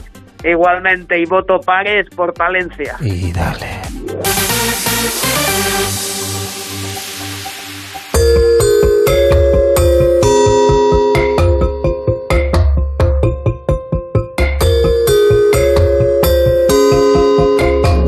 Ya tuvimos ocasión de comentarlo hace unos días en, en este programa que las Naciones Unidas nos alertan de nuevo sobre los riesgos del cambio climático, de la emergencia climática y de la situación en la que nos encontramos. Uno de los elementos más gráficos de este cambio abrupto de las temperaturas está en las partes congeladas del planeta. Unas regiones que conoce muy bien el explorador polar Ramón Larramendi. ¿Qué tal, Ramón? ¿Cómo estás? Buenas noches. Hola, buenas noches. ¿Qué tal? Tú además te has ido a vivir a Reykjavik, una zona que ya de por sí ya tiene ese aspecto, ¿no? Durante buena parte del año. Bueno, sí, Islandia es el comienzo del Ártico. Aquí ya hay unos grandes glaciares. Está el Vatnajökull, que es el glaciar más grande de Europa, y efectivamente tiene un aire ya muy polar. Esta es la parte más confortable de la parte polar del planeta, ¿no? Para entendernos. Eh, pues sí, es una buena definición. Bueno, es un buen sitio al que irse a vivir, sin duda. ¿Cómo has estado pasando tú esta época de confinamiento, desconfinamiento, oleadas, coronavirus? Bueno, yo llevo un año aquí viviendo en Reykjavik, precisamente me vine el verano pasado y en, de modo que este año lo he vivido de un modo distinto, ¿no? Porque en Islandia pues ha estado todo mucho más relajado de lo que ha estado en España, ¿no? No tiene nada que ver, aquí no ha habido ningún confinamiento nunca, eh, de hecho ha sido infinitamente más, eh, más relajado y suave, ¿no? De modo que no he salido del país, he estado aquí realmente todo el, eh, todo el año, porque ha habido unas, eh, las enormes restricciones en los vuelos, pero, eh, pero he vivido bastante, bastante bien en un país sin visitantes, totalmente aislado, ¿no? es una, una experiencia bastante especial. En España sabes que estamos en la quinta ola, en Islandia solo habéis tenido tres olas. Bueno, esta es la cuarta ola. Sí, pero bueno. Esta es la cuarta. Si tú, miras el gráfico, realmente potentes, aunque es verdad que hubo un, crecimiento allí en abril, más o menos. Pero las, las tres puntas potentes fueron evidentemente en, marzo y abril del, del, año 20, como en el resto del planeta. Luego ya en octubre del año pasado, es verdad que luego en marzo de este año y abril ha habido un repunte de casos, pero hay como tres olas muy marcadas y en la que estáis ahora es bastante, bastante fuerte. ¿Qué es lo que está pasando en Islandia? Eh, bueno, en Islandia se unen varios elementos. Por una parte, ahora mismo hay mucho turismo en Islandia. Islandia está increíblemente cerrado, todo el invierno ha estado cerrado, apenas había ningún vuelo al día, es impresionante el aeropuerto desértico. Eh, son un solo vuelo de toda Europa al día para unir con Islandia. Y de repente, en julio, se ha producido una explosión mm, espectacular. Es algo que costaba creerlo viviendo aquí, ¿no? De la nada al todo. Es decir, ahora mismo el país está totalmente lleno de gente eh, y están, pues, pues todo está a full, está completamente lleno, ¿no? Entonces, cuando se empezó a abrir al turismo el 1 de julio, eh, se quitaron las restricciones de PCR para entrar en el país, que antes existían. Y eh, era relativamente sencillo para los vacunados, con cuarentena para los no vacunados. Y por este momento el turismo parece ser, pues, pues realmente pues el virus ha empezado a, a moverse libremente por el país y entonces pues ha habido un montón de contagios y está habiendo muchísimos contagios, un poco parecido a otros lugares, pero no ha habido ningún no ha habido ningún fallecido. Todavía en esta quinta ola, pero el número de contagios es el mayor que ha habido nunca. Ha sido muy alto, ¿eh? estáis en la, ola más fuerte en vuestro caso. Es verdad que, sobre todo a partir del 20 de julio, claro, ya sabemos que el virus una vez entra, tarda unos días en hacerse presente, en, estar diagnosticado, en acabar, evidentemente, hospitalizado, etcétera. Una situación esta que alguien que ha viajado como tú por, tantas partes del planeta, que, que se ha tenido que poner vacunas seguramente muchísimas veces para ir a lugares que lo requerían alguien que está acostumbrado a estar dando vueltas siempre por el mundo, lo de que, aunque el confinamiento no haya sido muy estricto, pero cuando llegó el momento, y a ti te pilló aquí en España me parece, cuando llegó el momento de encerrarte, ¿cómo lo viviste? Eh, hombre, pues fue duro. Evidentemente estar casi tres meses encerrado en casa es una experiencia nueva. Yo he estado encerrado en la naturaleza, aislado en la naturaleza, pero nunca encerrado realmente como tal, ¿no? O sea que bueno, pues yo creo que fue una yo intenté sacar lo mejor de, este periodo, como no se puede hacer de otra manera, de las cosas que uno no tiene el control, solo puede intentar sacar el lado más positivo, porque el resto es más que para amargarse, digamos, ¿no? Entonces, bueno, yo lo llevé, eh, pues, precisamente por todos los viajes y por todo lo que había hecho, pues nunca me había dedicado como a estudiar. Muchos temas que tenía que quería estudiar, antes me dediqué a estudiar prácticamente todo el tiempo, lo cual, pues, me, me pues eso, muchos temas que, que me que entonces me, resultó muy interesante la ruptura con toda la normalidad y, hacer cosas que pues que jamás había encontrado tiempo para hacer, ¿no? O sea, un tiempo de reposo y de lectura. Reposo de lectura y estudio, realmente ponerme a estudiar de, pues, temas diferentes, ¿no? Pues estudié temas mucho de historia, de filosofía, también de climatología un poco en serio, eh, a muchos temas con un poco a fondo, ¿no? Porque normalmente uno tiene ciertos conocimientos un pelín superficiales y no se pone como en plan en plan estudiar de verdad, digamos, ¿no? Cuando está en la vida cotidiana con una tarea profesional así bastante extensa, ¿no? Entonces, bueno, pues fue un, digamos que traté de aprovechar lo positivo y aprendí un montón de cosas que tenía ganas de, profundizar en ellas. ¿no? Y preparaste también, o estás preparando ya de hecho, una nueva expedición para irte de nuevo con ese invento fantástico que es ese trineo del viento que te llevó a las regiones congeladas del planeta, a, zonas inexploradas además, y creo que vas a volver, ¿no? En primavera del año que viene. Efectivamente, bueno, el, toda la crisis del del COVID me tumbó el proyecto de circunnavegar la Antártida. Yo quería haber realizado la circunnavegación de la Antártida entre el 20 y el 21. Debiéramos empezar en noviembre del 20 y haber acabado en febrero del 21, durante la expedición más grande que yo había planteado, una circunnavegación en trino de viento más de 7.000 kilómetros por el interior de la Antártida y que estaba muy avanzado el desarrollo y pues eso, la pandemia lo ha tumbado entonces, eh, de hecho, yo este año, en estas mismas fechas, estuve intentando mm, realizar una travesía por Groenlandia, por la parte sur y este, eh, para recopilar datos eh, científicos con este proyecto de desarrollo del trino de viento como una plataforma de investigación limpia y móvil, pero de nuevo la pandemia por segunda vez, a pesar de que lo tenía todo muy avanzado, era imposible. Al final las dificultades y las imposibilidades físicas no tumbaron y precisamente hoy era el día de empezar la travesía. ¿Qué me dices? el día de empezar, sí, era el día programado y digamos que estaba, digo, estaba todo cerrado, pero en el mes de abril, fue en mayo y al final dije no, a finales de mayo dije no puede ser, no, perdón, en mediados de junio cuando lo cancelé y dije ya es, es una manera y lo cual ha estado bien porque han cerrado y restringido mucho más los vuelos a Groenlandia de modo que es que no hubiera podido llegar a Groenlandia, eh, literalmente, o sea que, que no hubiera sido posible este año. Entonces, ese proyecto, pues ya por segunda vez he retrasado dos expediciones del trineo de viento, esta más modesta, la de Groenlandia, la de la Antártida era, digamos que extremadamente ambicioso eh, proyecto, y, y, bueno, pues eh, ya a la tercera pues va a ir la vencida, ¿no? Estamos preparando para la primavera de 2022 eh, esta expedición por el interior de Groenlandia, que de alguna manera también sirve de preparativos para un posible proyecto posterior en la Antártida, ¿no? O sea que no paras, vamos. Pero no te da un punto de nostalgia justamente hoy mirar el calendario y decir, estoy aquí, aunque estés en Reykjavik estupendamente, pero es que podría estar en un, en un lugar de plena aventura, ¿no? Pues sí, hombre, la verdad es que me... Bueno, pues en la ventaja no sirve para nada, pero, pero evidentemente pues es un fastidio cuando los planes pues desaparecen por causas absolutamente fuerza mayor, ¿no? Que el fastidio mayor fue perder la oportunidad de realizar la circunvalación de la Antártida, que era el gran proyecto. Un proyecto en el que prácticamente yo llevo 20 años trabajando con este proyecto y este representaba la culminación de todos estos 20 años de, trabajo y de desarrollo y de, investigación, ¿no? Entonces, bueno, esperamos posponerlo, que es un proyecto muy complejo de, armar. Eh, entonces, bueno, espero posponerlo para 2023 y ser capaz de recuperarlo.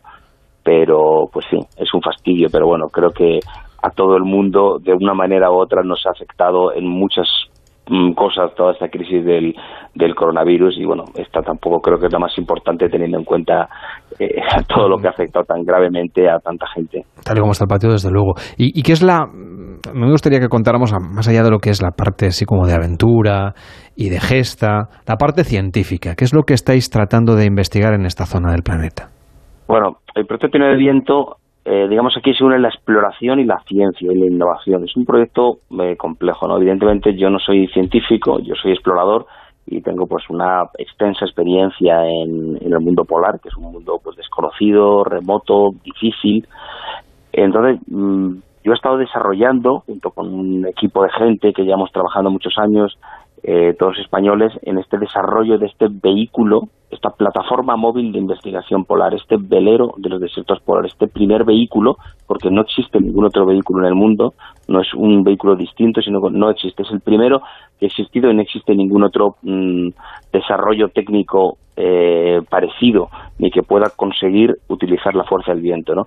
Entonces, este desarrollo empezó desde el punto de vista de la exploración, eh, pues porque en 2005, junto con Ignacio Fichaldegui y Juan Maviu, realizamos la poco conocida, pero desde el punto de vista de la exploración, una, creo que es una gran gesta, que fue la primera travesía del continente antártico eh, navegando. Fuimos los primeros en, en, un vehículo eólico cruzar, en un vehículo movido por energía renovable, ya no eólico, de cualquier tipo, cruzar el continente antártico. Recorrimos 4.500 kilómetros navegando todos fuimos navegando por este vehículo a través del, continente. Después de este proyecto, el, este desarrollo técnico que se originó eh, un poco por el espíritu de exploración y de aventura, pasó a, darle una forma concreta y una forma práctica y una utilidad.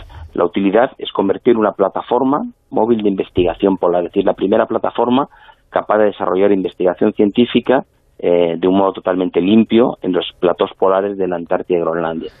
Desde 2005 hemos trabajado mucho tiempo y nosotros somos una plataforma, estamos desarrollando esta plataforma para que los proyectos de investigación se unan. ¿no? Entonces nosotros desarrollamos varios proyectos de investigación, eh, diferentes proyectos, ¿no?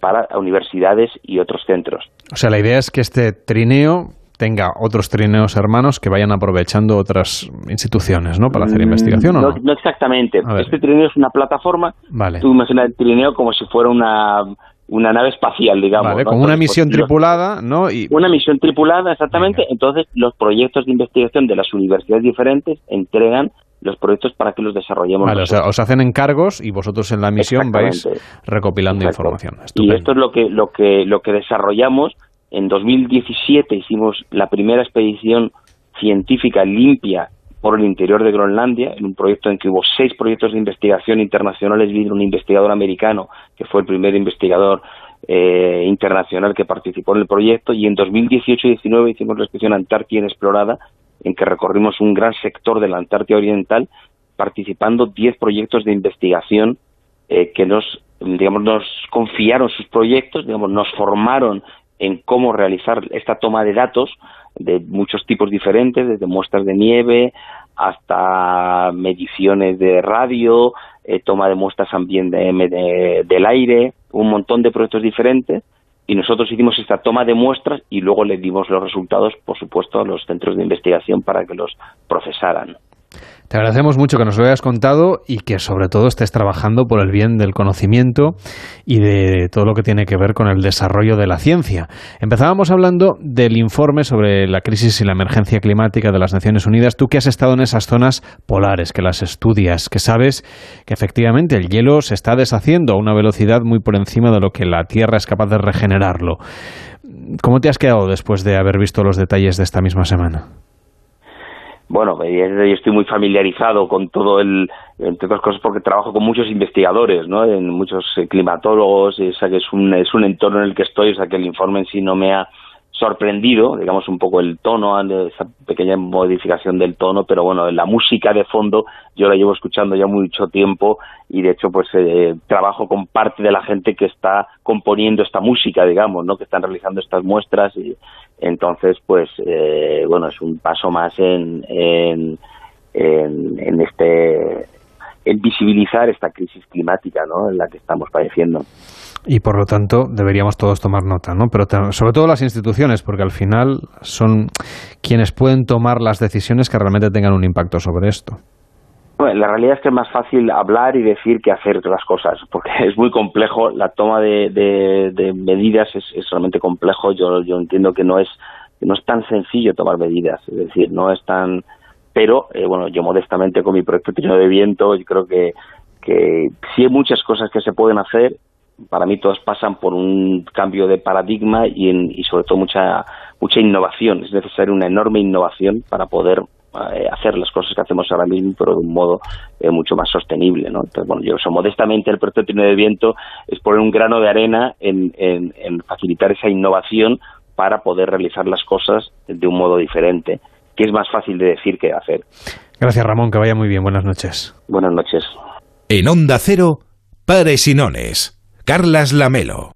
Más de la mitad de los estudiantes de bachillerato no saben a qué van a dedicarse en el futuro y cuando necesitan ayuda no saben a quién preguntar. Por eso, en Onda Cero y de la mano de la Universidad Europea, os queremos hablar de Buscando Vocaciones, una iniciativa donde los grandes profesionales nos cuentan por qué les apasiona su trabajo. Entra ahora en buscandovocaciones.com y descubre cuál puede ser el primer paso de tu carrera. Buscando Vocaciones, un proyecto de la Universidad Europea y A3 Media Radio. Y ahora damos paso a José Jiménez que nos informará de cómo está el tráfico en esta hora punta. Gracias, pero antes quiero comentarle algo a mi vecino que me estará escuchando. Solo decirte que... ¡Tengo los 15 puntos y pago menos que tú! En la A4 hay dos kilómetros de retención causados. Si tienes los 15 puntos, ¿qué haces que no estás en línea directa? Cámbiate y te bajaremos hasta 100 euros lo que pagas por tu segura de coche o moto. 917-700-700. 917-700-700. Condiciones en línea directa.com. Mundimed.es, la mayor plataforma de telemedicina de Europa con más de 12 millones de usuarios. Médicos, psicólogos, especialistas, nutricionistas y todo lo que pueda necesitar sin esperas ni cita previa, al momento. Y por solo 5 euros al mes, usted y toda la familia. Ah, y el primer mes gratis. Mundimed.es, la medicina del siglo XXI sin esperas. En Movistar vamos a darlo todo. Ven a Fusión Selección Plus Fútbol y vive todo el fútbol con la mejor conectividad al 50% durante tres meses. Y una Smart TV Xiaomi de 55 pulgadas o un Samsung Galaxy S20 FE por 0 euros al mes. Infórmate en tiendas o en el 1004. Vive el fútbol a tu manera. Movistar. Ahora más que nunca tienen un propósito. Marta, Pedro, Lucía. Seres extraordinarios que con pequeños gestos, como cerrar el grifo mientras enjabonan, cuidan el agua. Únete a ellos. Descubre tus superpoderes en canal de Isabel El poder está en tu mano. Cuidando el agua, cuidamos de todos. Canal de Isabel II.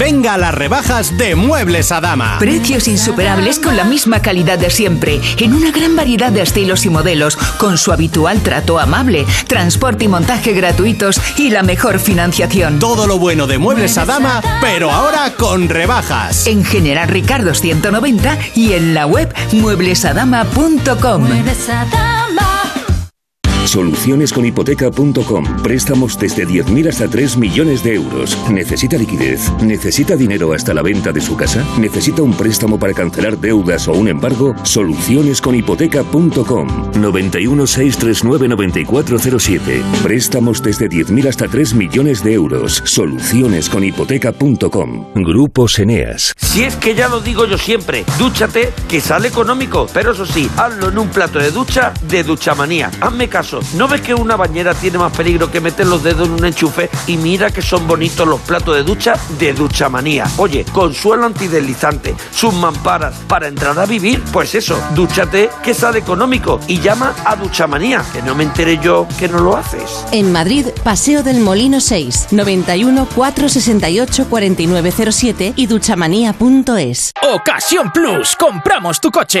Ocasión Plus, nadie paga más. Ocasión Plus, mejoramos cualquier tasación. Ocasión Plus, pago en el acto. Ocasión Plus, número uno en compra de coches de ocasión. Visítanos y compruébalo. Ocasión Plus, nueve centros en Madrid. Localiza tu centro más cercano en ocasiónplus.com. Abierto sábados y domingos.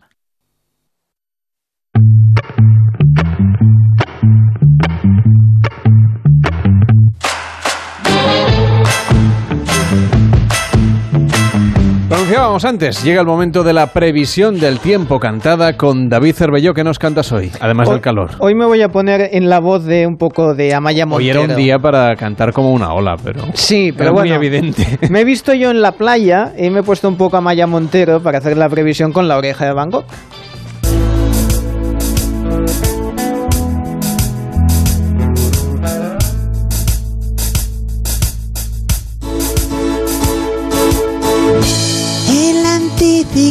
Ya llega,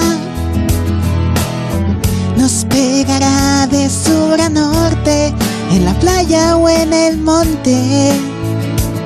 Esto será un sin vivir, los vientos serán flojitos,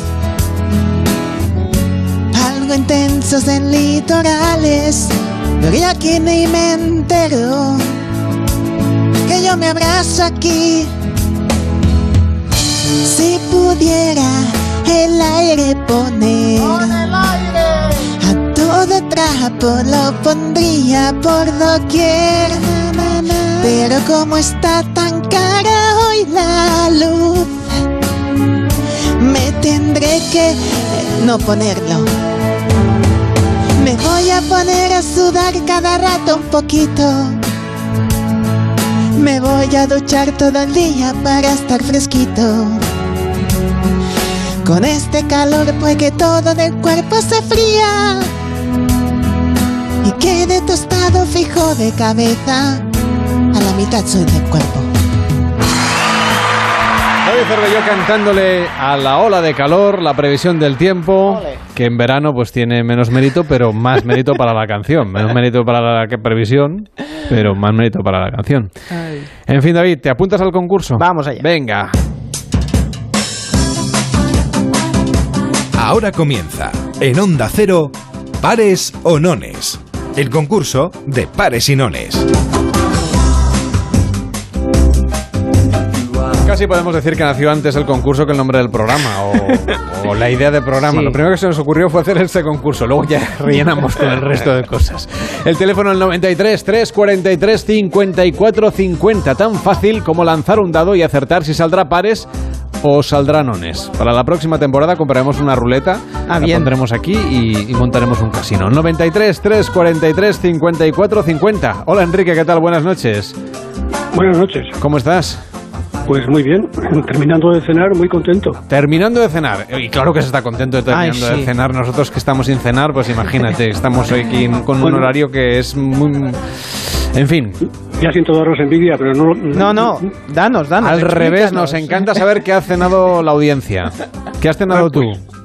Pues he cenado unos filetes de lomo ibérico con unos pimientos de cristal fritos. Oh. Venga. riquísimos. Y me falta el postre, pues que en esta época es mi fruta preferida, que es eh, un melón que en estos eh, en esta época nunca falla. Qué bueno. Un melón estupendo. Qué bueno. Es que el agosto es estupendo. O sea, hay todavía hay cerezas, empiezan a llegar las uvas, tenemos melones, melocotones, todavía sandía, en fin. También, también la sandía está buena ahora. Qué hambrecita, qué hambrecita. Bueno, Enrique, pares o nones y para qué comunidad autónoma. Pues mire, yo en vez de decir no les voy a decir impares por llevar la Venga, impares, me gusta bien, me gusta, me gusta. Impares. Para la comunidad de Castilla-León. Venga, pues pares o impares el nombre del próximo programa. Castilla y León. Vamos allá. Y ha salido un 1. Enhorabuena. Toma ya. Impares o nones para Castilla y León. 10 puntos más que, he de decirte, Enrique, no le hacían falta porque ya está por encima del límite. 185. Si esto lleva. fuera la bolsa nos habríamos forrado. En pero- este caso, me parece que somos un poco abusones, sí. Hacéis muy bien, hacéis muy bien, que de eso se trata, de llamar y participar. Gracias, Enrique. Buenas noches. Muy bien, buenas noches, gracias a ustedes. Hola, Eva, ¿qué tal? Buenas noches. Hola, buenas noches. ¿Qué pasa con Castilla y León? Pues que están a ¿Tenéis ahí- tope, están a tope. Pero ¿qué pasa? ¿Qué pasa? Pues no sé, llevan tres veranos ganando. Ya, pero yo es que flipo. Siempre Castilla y León, no puede ser. Está la comunidad valenciana, por el amor de Dios. Pero Al está- Caloret Faller. Pero están los segundos, est- vais o estáis segundos, los segundos. segundos. Intuyo que tú Bueno, vas a pues- votar por Comunidad Valenciana. Hombre, evidentemente, discúlpame, hemos cambiado las fallas eh, a propósito de septiembre, porque no hace falta queroseno para quemarlas, ¿entiendes? Si fuera ahora con la ola de calor, a mitad de la plaza, ya que yo arde. arde Igual. solo así, por, por el aire. Claro, y es el- mucho más ecológico. Me parece, ¿entiendes? me parece una buena idea. Eva, ¿pares o nones? Nones. Nones, lanzamos el dado y atento. sale un 2. No, no. Pero bueno, Vale, vale. cinco puntos más que siempre hacen un poquito de alegría. Bueno, vale, vale, ya insistiré, ¿eh? porque este año no va a ganar Castilla y León. Venga, pues ala, a- No, eh, todos los de Comunidad Valenciana ahí a picarse Ay, y a ay, llamar ay, como locos. Ay, ay, como locos. Eva, que vaya bien, buenas noches. Igual, buenas noches. Lo que igual no sabe Eva que el otro día llamó un señor de Comunidad Valenciana que dio sus puntos a Castilla y León. O sea, aquí se puede armar la manimorena. Sí, es verdad. Hola Antonio, ¿qué tal? Buenas noches. Hola, buenas noches. ¿Cómo estás? Bien, bien. Pasando calor, pero bien. Bueno, Antonio, ¿has Sí. cenado? Sí, sí. Ah, pues cenando, la calor pasa, el calor pasa mejor. ¿Pares o nones? ¿Y para qué comunidad autónoma? Madrid, la comunidad de Madrid. Pares. Pares para la Comunidad de Madrid. Pues sale un 4, enhorabuena a la Comunidad de Madrid, 10 puntos más. ¿Cuánto suma ya, David? Se pone con 70 en el cuarto puesto. Pues felicidades, Antonio, que vaya bien, buenas noches. Muchas gracias. Buenas noches. Adiós, buenas noches. Adiós. Hola, Miguel Ángel, ¿qué tal? Buenas noches. Hola, buenas noches. ¿Cómo estás? ¿En ruta? En ruta vamos. Estupendo. un poquito. Al- Alguien tiene que hacerlo, ¿verdad? En agosto, Pues sí, mucho calor, ¿eh? muchísimo calor. en el camión, se tiene que estar achicharrando. Bueno, Miguel Ángel, pares o nones, ¿y para qué comunidad autónoma? Para Castilla y León y 53 años tengo. Nones, venga. Venga, nones, pues lanza. Pensaba que ibas a pedir cita. Dos. Bueno. Digo, pensaba que te ibas a ofrecer aquí para una. En fin, para, para un encuentro frugal. Pues nada, dos puntitos. eh, Digo, ha sido un dos, por lo tanto, cinco puntitos para Castilla y León, que sigue, sigue en lo alto de la ruta. ¿Hacia dónde vas, Miguel Ángel? Voy hacia Zamora, vengo de ahí de, de Barcelona. Bueno, ¿y cuándo te queda? ¿Cuánto me queda? A las 3 de la mañana por... Me dice, está en, estoy, 3 de la me dice, estoy mañana en Lleida, a lo mejor, ¿sabes? Todavía le queda un montón, yo qué sé. No, estoy, estoy en Soria, ¿sabes? Eh, Estás en Soria. Bueno, pues ánimo y buena ruta. Muchas gracias. Que vaya bien, buenas noches. Gracias. Hola Irene, ¿qué tal? Buenas noches. Hola, buenas noches. ¿Cómo estás? Bien, bien, aquí. Acabamos de llegar de, de trabajar a, ca- a casa y bien. Venga, pues ahora después de trabajar es como mejor se está. ¿Pares o nones y para qué comunidad autónoma? Pues pares y para la comunidad de Extremadura. Para Extremadura, pares y sale un 3. Bueno, no pasa nada, pero Extremadura también está en el podio, no sé si en el top 3, pero está... Está en sexto, sexto lugar Bueno, ahora. en, el con- en el segundo podio. Sí, con 55 puntos. Pero gracias a, a tu participación, Irene, pues eh, cinco puntitos más. Que vaya bien, buenas noches. Igualmente, adiós. Hola Tomás, ¿qué tal? Buenas noches. Hola, buenas noches. ¿Cómo, amigos. cómo estás, Tomás? De maravilla, fresquita aquí en Cantabria. En Cantabria se está bien, ¿no? No es perder envidia, pero sí de Pues ahora los que no tenéis ola de calor. Bueno, pues enhorabuena. Pares o nones y, y para Cantabria. Pares. Pares, lanzamos el dado y sale un 5. Bueno, Ay, pero 5 vaya. puntitos más para Cantabria. Una rima.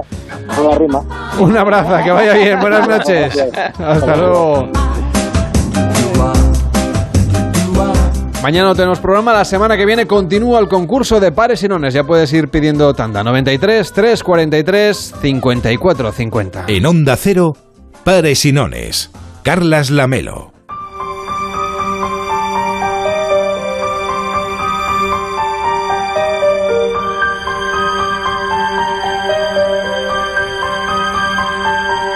La historia de las personas que pasaron por los campos de concentración nazis siempre es terrible. Algunas tuvieron la suerte de sobrevivir y poder contarlo y de esta manera tenemos también el testimonio, o lo hemos tenido durante muchos años, de estas eh, presas muchas veces que habían pasado por absolutas vejaciones. Y digo presas porque vamos a dedicar en Pares y Nones estas semanas a hablar de las mujeres españolas que pasaron por algunos de los campos de concentración nazis.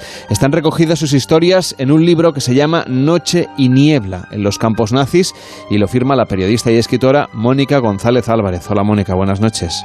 Buenas noches, Carlas. Hoy nos traes otra de estas historias, una historia de estas mujeres que fueron muchas de ellas encarceladas por su pertenencia a grupos sociales minoritarios y también por su lucha política. En este caso íbamos a hablar de Braulia Cánovas, una mujer que también vio marcada su existencia a partir justamente de la Guerra Civil Española, porque allí perdió la vida su padre y a partir de entonces ella se movilizó políticamente mucho más hasta el punto que acabó en un campo de concentración.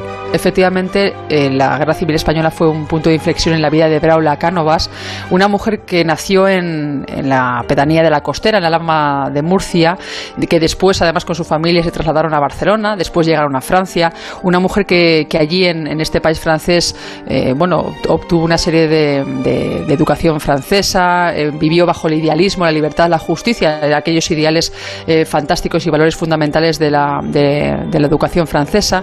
Vivían además en, cerca de Burdeos, en Marchillac. Su padre era un ingeniero eléctrico en los ferrocarriles eh, franceses, de ahí que tuviese que viajar tantísimo. Claro, cuando eh, su padre, a su padre le vuelven a llamar para que electrifique la línea Madrid-Ávila-Segovia en el año 1935, es cuando poco después comienza la segunda, la guerra civil española, perdón, entonces comienza esa guerra civil española y en, esa, en ese momento comienzan los primeros bombardeos a caer en, en, Madrid y con la desgracia y con la mala suerte que un murete cae sobre, sobre el padre eh, en presencia de su hija Braulia. En aquel momento Braulia con tan solo 16 años se convierte en lo que podríamos decir el bastión de la familia. En ese momento además también lo que, lo que hacen es que la familia, toda la familia Cánovas Mulero se, se marchan, hay un éxodo hacia Cataluña, se marcha junto con su madre y con sus cuatro hermanos y allí comienza a trabajar como secretaria para la CNT, eh, allí además eh, empieza a hablar no solamente catalán, sino también español, francés, eh, trabaja como traductor y secretaria hasta, hasta lo que se llamaba la caída de Barcelona. ¿no? En aquel momento, al final oficial de la Guerra Civil Española, hay una especie de... de, se, bifurca de alguna manera la vida de, de, Braulia, porque su familia se queda en España, decide, su padre y, su, y sus hermanos se quedan en España, y ella decide regresar a Perpiñán y comenzar una batalla importante en la resistencia. Esta historia, la historia que estamos contando, está recogida, como decíamos, en el libro Noche y Niebla en los campos nazis de Mónica González Álvarez. Nos hablabas de la resistencia. ¿Qué papel jugó exactamente esta resistencia en el devenir de los acontecimientos de la Segunda Guerra Mundial? Bueno, el papel de ella en la resistencia fue clave porque primero se cambió el nombre. A partir del año 42, que es cuando ella entra en las filas de la resistencia francesa, ya deja de llamarse Braulia y comienza a llamarse Monique, un nombre que utilizó, como digo, hasta que falleció. Eh, desde entonces, desde ese momento, eh, el papel de esta mujer fue, como digo, clave, no solamente el de Monique, sino el de todas las mujeres españolas. Hacía de enlace, recogía documentos a los aviadores aliados que tenían que pasar por España. Eh, intentaba también incluso mm, eh, ocultar a personas, a camaradas em, de la resistencia en su casa para que no los no, vamos, no, no fuesen detenidos por la Gestapo, hasta que evidentemente toda esa actividad durante el año y pico más o menos que, la estuvo ejerciendo, que por cierto una actividad que se sabe gracias a los hijos, porque esta mujer es verdad que lo habló, pero también luego hay una, una parte en la vida de esta mujer que jamás se supo, porque es verdad que eh, estas, estas mujeres, estas deportadas, hay momentos de sus vidas que prefirieron no solamente ocultar, sino también olvidar. Pero en el caso de, la resistencia es verdad que, sus dos hijos, en este caso, me explicaron perfectamente esa labor de la resistencia y de cómo en, el momento en el que fue detenida, en el año 43 por la Gestapo, eh, Monique fue enviada y trasladada a la cárcel de Fresner, donde allí no solamente la tuvieron un mes sola en una celda oscura, sin poder hablar con nadie, sino que también además en esa, en esa celda aprendió de alguna manera a sobrevivir para, para luego todo lo que le vino después, que fue el campo de concentración de Ravensbrück. ¿Y cómo fue su visión de ese campo de concentración? Porque evidentemente Braulia o Monique pasó terribles calamidades hasta llegar allí y una vez estuvo allí, pero creo que hay hay alguno de los hechos o de las perrerías, si me lo permites, que les hacían los nazis, que le afectó especialmente por la condición moral ¿no? de todo aquello. Sí, en lo, en lo que mm, sería la- el proceso de desinfección y de deshumanización, que es el hecho de cuando llegaban los prisioneros y les despojaban de las ropas, de los objetos, le, quitaron un anillo y un reloj que portaba, eh, también a los prisioneros les, les afeitaban la cabeza. Y esta mujer, eh, Monique, ella decía que a sus 23 años que cómo se podía ver así. Entonces ella al final eh, no quería verse sin el pelo corto. Para, para ella fue en la peor de las miserias, o sea, mucho más que cualquier otra cosa. Para ella fue lo peor, perder su pelo, eh, porque era una mujer además muy coqueta, fue lo peor que le podía pasar. Parece una tontería, porque dices, bueno, es, es- es pelo, pero no era el pelo, era lo que tú bien decías, Carlas, es, es algo moral, ¿no? Le estaban quitando algo que era suyo, le estaban quitando lo que era la identidad. A partir de ese momento, eh, esta mujer, mm, bastante deprimida, porque ocurría eh, principalmente en todas las mujeres y en todos los hombres que, llegaban y ante esa situación entraban en depresión, eh, aparte de eso, eh, sufrió además eh, enfermedad, sufrió una fiebre alta nada más llegar, estuvo varios días en la enfermería, lo que llamaban la Revier, que la Revier no era una enfermería al uso, no era para curar al prisionero, era para ver qué le ocurría, si sobrevivía o no. Y normalmente la mayoría de, gen- de personas que entraban en la Revier, en la enfermería, acababan en la cámara de gas o en el crematorio. Bueno, esta mujer al final eh, remite esa fiebre alta después de esos cinco días en la enfermería y nada más salir, eh, pese a los controles ginecológicos también que sufrió y, bueno, y toda clase de aberraciones eh, de experimentación médica, bueno, la pusieron a cargar vagones de arena y sufrió no solamente el frío, el hambre eh, y demás y las enfermedades, sino sobre todo ese, ese esfuerzo físico tremendo que sufrían la mayoría. Hay que decir que en el caso de, de Monique, había algo que llamaba la atención y que llamaba la atención y que a mí me contaban también eh, sus hijos, Marie Christine y François, que me decían, eh, la disciplina de mi madre en cuanto a la higiene se refiere era, pri- era primordial, de hecho era tal, porque en aquel momento mm, las, eh, los prisioneros no podían lavarse prácticamente, pero ella, eh, los nazis la apodaron Sauber, que es limpia en alemán, y eso era porque esta mujer se levantaba una hora antes de lo que tocaba, para ir a las duchas, ducharse rápidamente con agua completamente congelada y mantenerse limpia, porque si uno se, se dejaba llevar por la suciedad acababa enfermando eh, muchísimo más que cualquier otra, otra persona, ¿no? Y a partir de ahí empezó esa higiene adecuada, ayudaba a sus compañeras, ¿cómo ayudaba a sus compañeras? Con algo también muy coqueto, que ella hacía sujetadores, Eh, utilizaba algún retal que había quedado eh, de alguna prenda y elaboraba sus sujetadores de alguna forma, eh, utilizaba también cordeles que, encontraba en alguna de los, de los barracones para hacer una especie de cinturón y atárselo a la cintura para, para de alguna manera eh, ponderar de, algún, de, alguna, de, algún de alguna forma sus curvas para que se viese que era una mujer porque también allí en los campos de concentración las mujeres no parecían mujeres, parecían seres, seres humanos o seres inhumanos porque al final eran, eran prácticamente esqueletos. ¿no? Esta mujer además también eh, sobrevivió por la convicción de que sobreviviría, es decir, ella pensó que siempre iba a vivir, que iba a salir con vida, esa era su motivación. Y uno de los mayores peligros que ella podía, podía ver o que, me pudo eh, vislumbrar en aquel momento fue como en, en un- eh, en un- en una te- determinada situación una capo, que era una prisionera eh, que tenía dotes de mando, le pegó un tiro en la cabeza a una compañera de barracón. ¿no? Eso fue, yo creo, lo que más le llamó la atención o lo, que más la traumatizó en aquel momento y la- en este infierno del campo de, de concentración de Ravensbrück. Nos estamos hablando de otra prisionera, en este caso lo que pasa es que tenía cierto poder, ¿no? Porque las justamente jugaban con ellas así también, ¿no? De alguna manera hacerlas líderes de- del grupo para poder controlar a sus compañeras igualmente represaliadas. Pero obviamente la situación que utilizaban, o digamos la manipulación que utilizaban los nazis era justamente dándoles poder para que entre todavía minar más la conciencia de las personas que estaban en estos lugares y que trabajaban, como decíamos, Mónica, en espacios eh, obviamente sin ningún tipo de salubridad, ningún tipo de seguridad. Uno de los lugares que ocupó Braulia o Monique fue una fábrica de máscaras de gas. ¿Qué es lo que le Sí. ocurrió allí? Bueno, eh, como le ocurrió a ella, eh, bueno, ella tiene que elaborar más máscaras de gas para los nazis, o sea, para la Fuerza Aérea Alemana. Por lo tanto, la única manera que tenía era trabajar. Y claro, eh, la- sí, tenía que trabajar, tenía que hacer ese tipo de máscaras de gas, pero también quería combatir contra los nazis, quería sabotear, quería hacerlo de, alguna manera de, como un modo de protesta. Y junto a ella, muchas de sus compañeras se unieron a esta, a este- a esta forma de protesta porque las condiciones y la lucha eran indispensables para combatir al enemigo. Es decir, todas eran distintas. Las prisioneras eran todas de, de una nacionalidad eh, completamente diferente, pero todas luchaban contra el mismo, el mismo demonio que era el Tercer Reich, ¿no? Entonces ahí se unieron en esta fábrica de Hannover de máscaras de gas para sabotear de, cualquier manera, daba igual. Eh, Le desaflojaban eh, alguna, eh, alguna tira de, la máscara, hacían cualquier cosa eh, que estuviese en sus manos para, para poder sabotear este tipo de, indumentaria. Lo bueno también es que dentro de, ese- de esa fábrica no había solamente prisioneras, también había trabajadores alemanes. Cuando digo alemanes, no digo nazis, porque también había alemanes que no eran nazis, que estaban en contra de los nazis. Y esos trabajadores alemanes ayudaban a las prisioneras, viendo la situación en la, que se encontraban.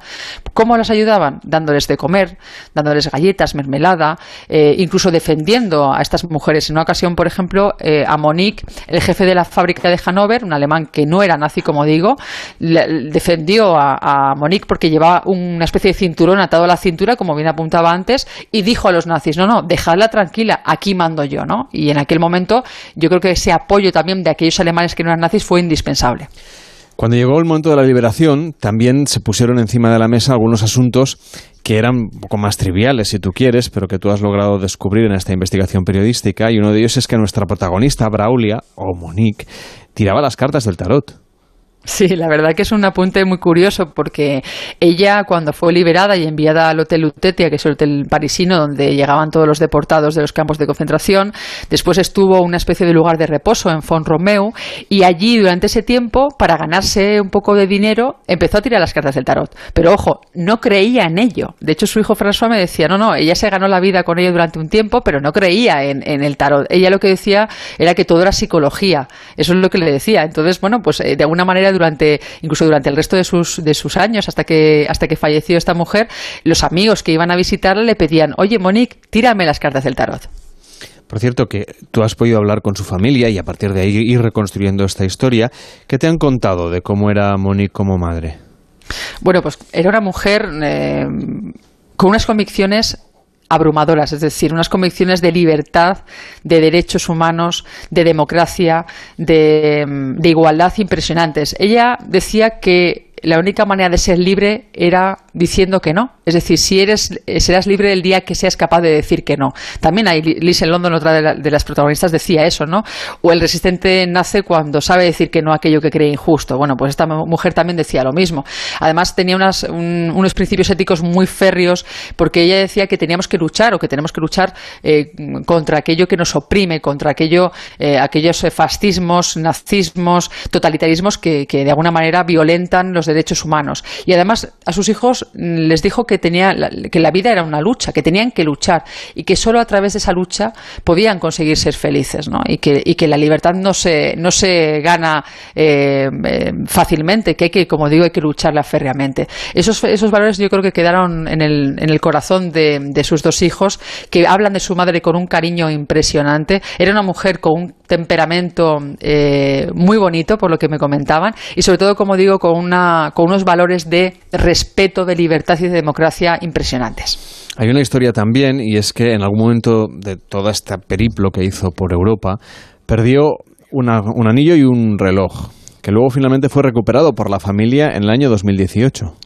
Eso es. eh, ella cuando, cuando entra al campo de concentración, como decía al inicio, le arrebatan todo lo que lleva.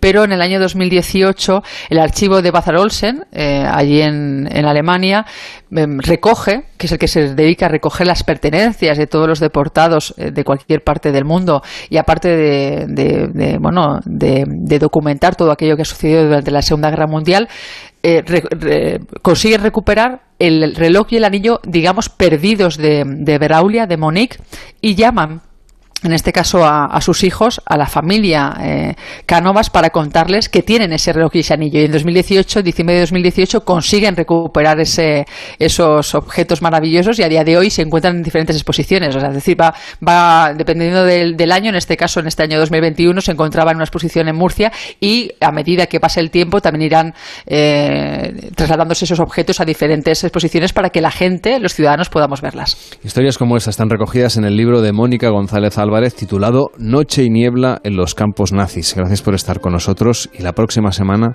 otra historia que pone los pelos de punta, pero que al final conviene reivindicar para que su memoria no se olvide, en primer lugar, y sobre todo para que entre todos seamos conscientes ¿no? de aquella época tan terrible del siglo XX. Buenas noches. Buenas noches, Carlas. En Onda Cero, Pares y Nones. Carles Lamelo.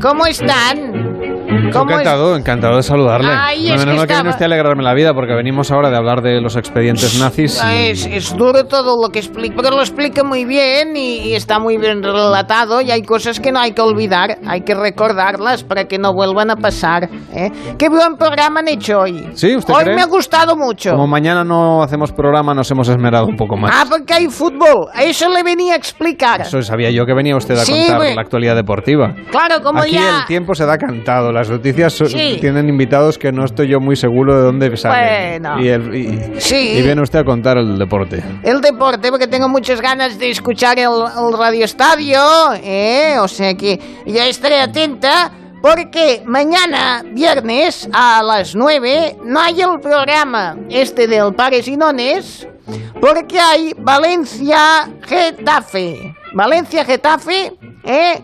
El, el- el primer partido. Luego, el sábado, juegan unos cuantos.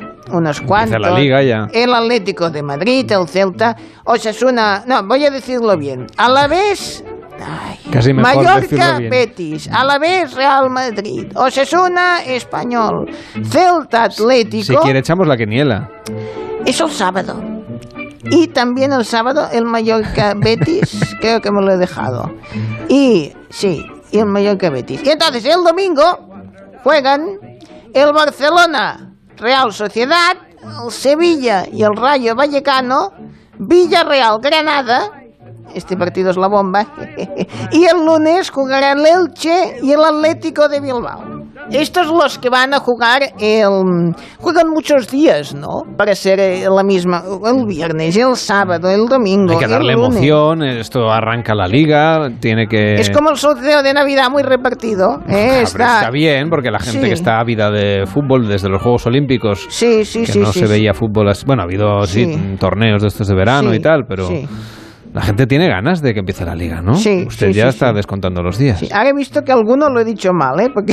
No me extrañaría. Sí, bueno, eh, Los vaya- oyentes tampoco creo que estén ahí con la libreta apuntando. Sí, alguno lo he dicho en el día que no es. Pero bueno, eh, el Radio Estadio lo va a explicar muy bien y entonces No, y van tenemos a el transistor ahora dentro de un rato. Ah, se- ellos Desde le- las once y sí. media. Sí, pues lo escucharé a ver si le dicen Sí, bien mejor. ellos. Vaya usted tomando, vaya usted tomando nota. Porque apunta maneras, ¿eh? Sí. Tiene usted toda una ¿Sabe qué trayectoria en Yo- la radio deportiva, Yo se lo digo ya. explico, yo le explico. Me han puesto la fecha y la hora debajo del partido y entonces iba diciendo Es el guionista que es un bromista. es- en desorden, porque al final he visto que me quedaba una fecha sin partido. Digo, no puede ser esto. Vamos usted y yo a jugar algo, a la petanca o... Ah, eso sí, a mí O- me gusta la o petanca, pero cartas. luego agacharse cuesta. Pero ¿eh? le cuer- le- esas cuerdas, eso lo Esas contó un día, cuerdas. que hay unas cuerdas con un imán. Un imán y entonces lo Eso levanta. lo levantan todo.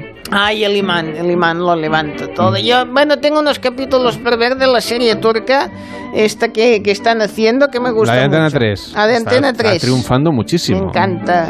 Trabajan muy Pero usted bien. se lo ve dos o tres... Trabajan muy bien. Usted se lo ve dos o tres veces en bucle, que lo sé. Sí, sí, porque si me he perdido alguna cosa, algún detalle, algún desnudo. Bueno, todo esto a mí me gusta verlo y analizarlo debidamente. Mucho- la gente que le gusta el fútbol ve las jugadas repetidas, adelante para atrás. Y miren, ha habido penalti. igual. Yo hago lo mismo con las series Turcas. turcas. ¿Ha Bueno. entrado o no ha entrado? Pues eso es lo que miramos también en las series. Bueno, pues gracias por todo, que nos vamos de puente. ¡Ay, porque qué nosotros bien! el lunes tampoco tenemos programa, que también hay Radio Estadio. Sí, Así que estamos encantados de la vida de irnos de micro vacaciones hasta el martes, que volveremos aquí a hacer otra vez pares y nones a partir de las 9 de la noche, las 8 en Canarias. Que disfruten de este fin de semana y viva el fútbol. Hasta la próxima. Buenas noches.